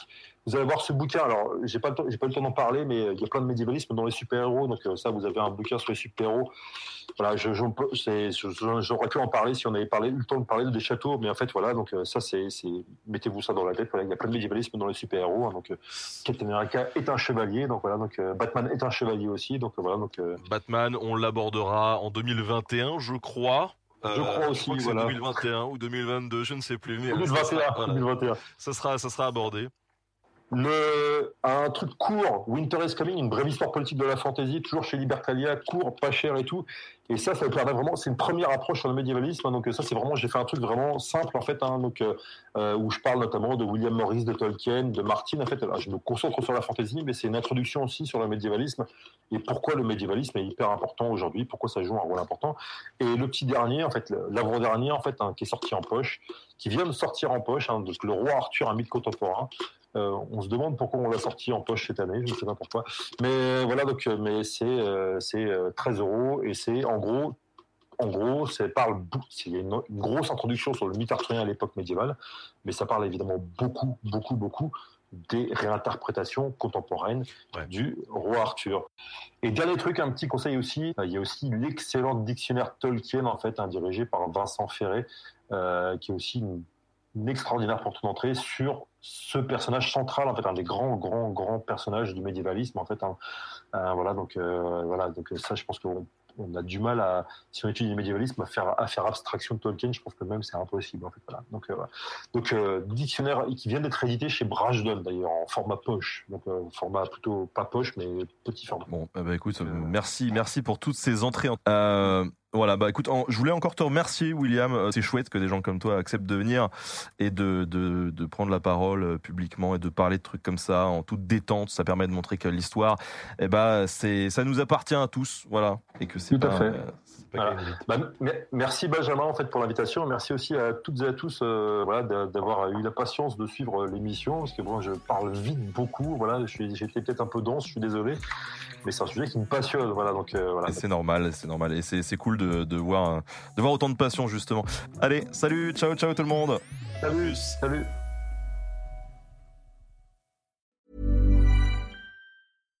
When you make decisions for your company, you look for the no brainers. And if you have a lot of mailing to do, stamps.com is the ultimate no brainer. It streamlines your processes to make your business more efficient, which makes you less busy.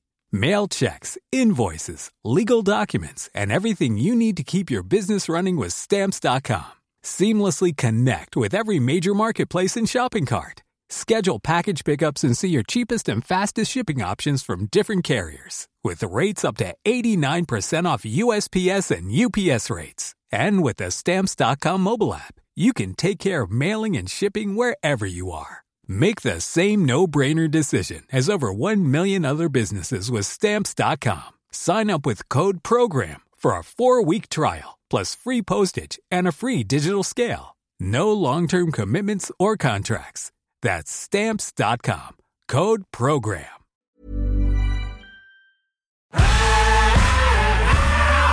Si vous avez aimé ce podcast, vous aimerez aussi mon autre podcast Calisto dans lequel je vous raconte des mythes et des légendes.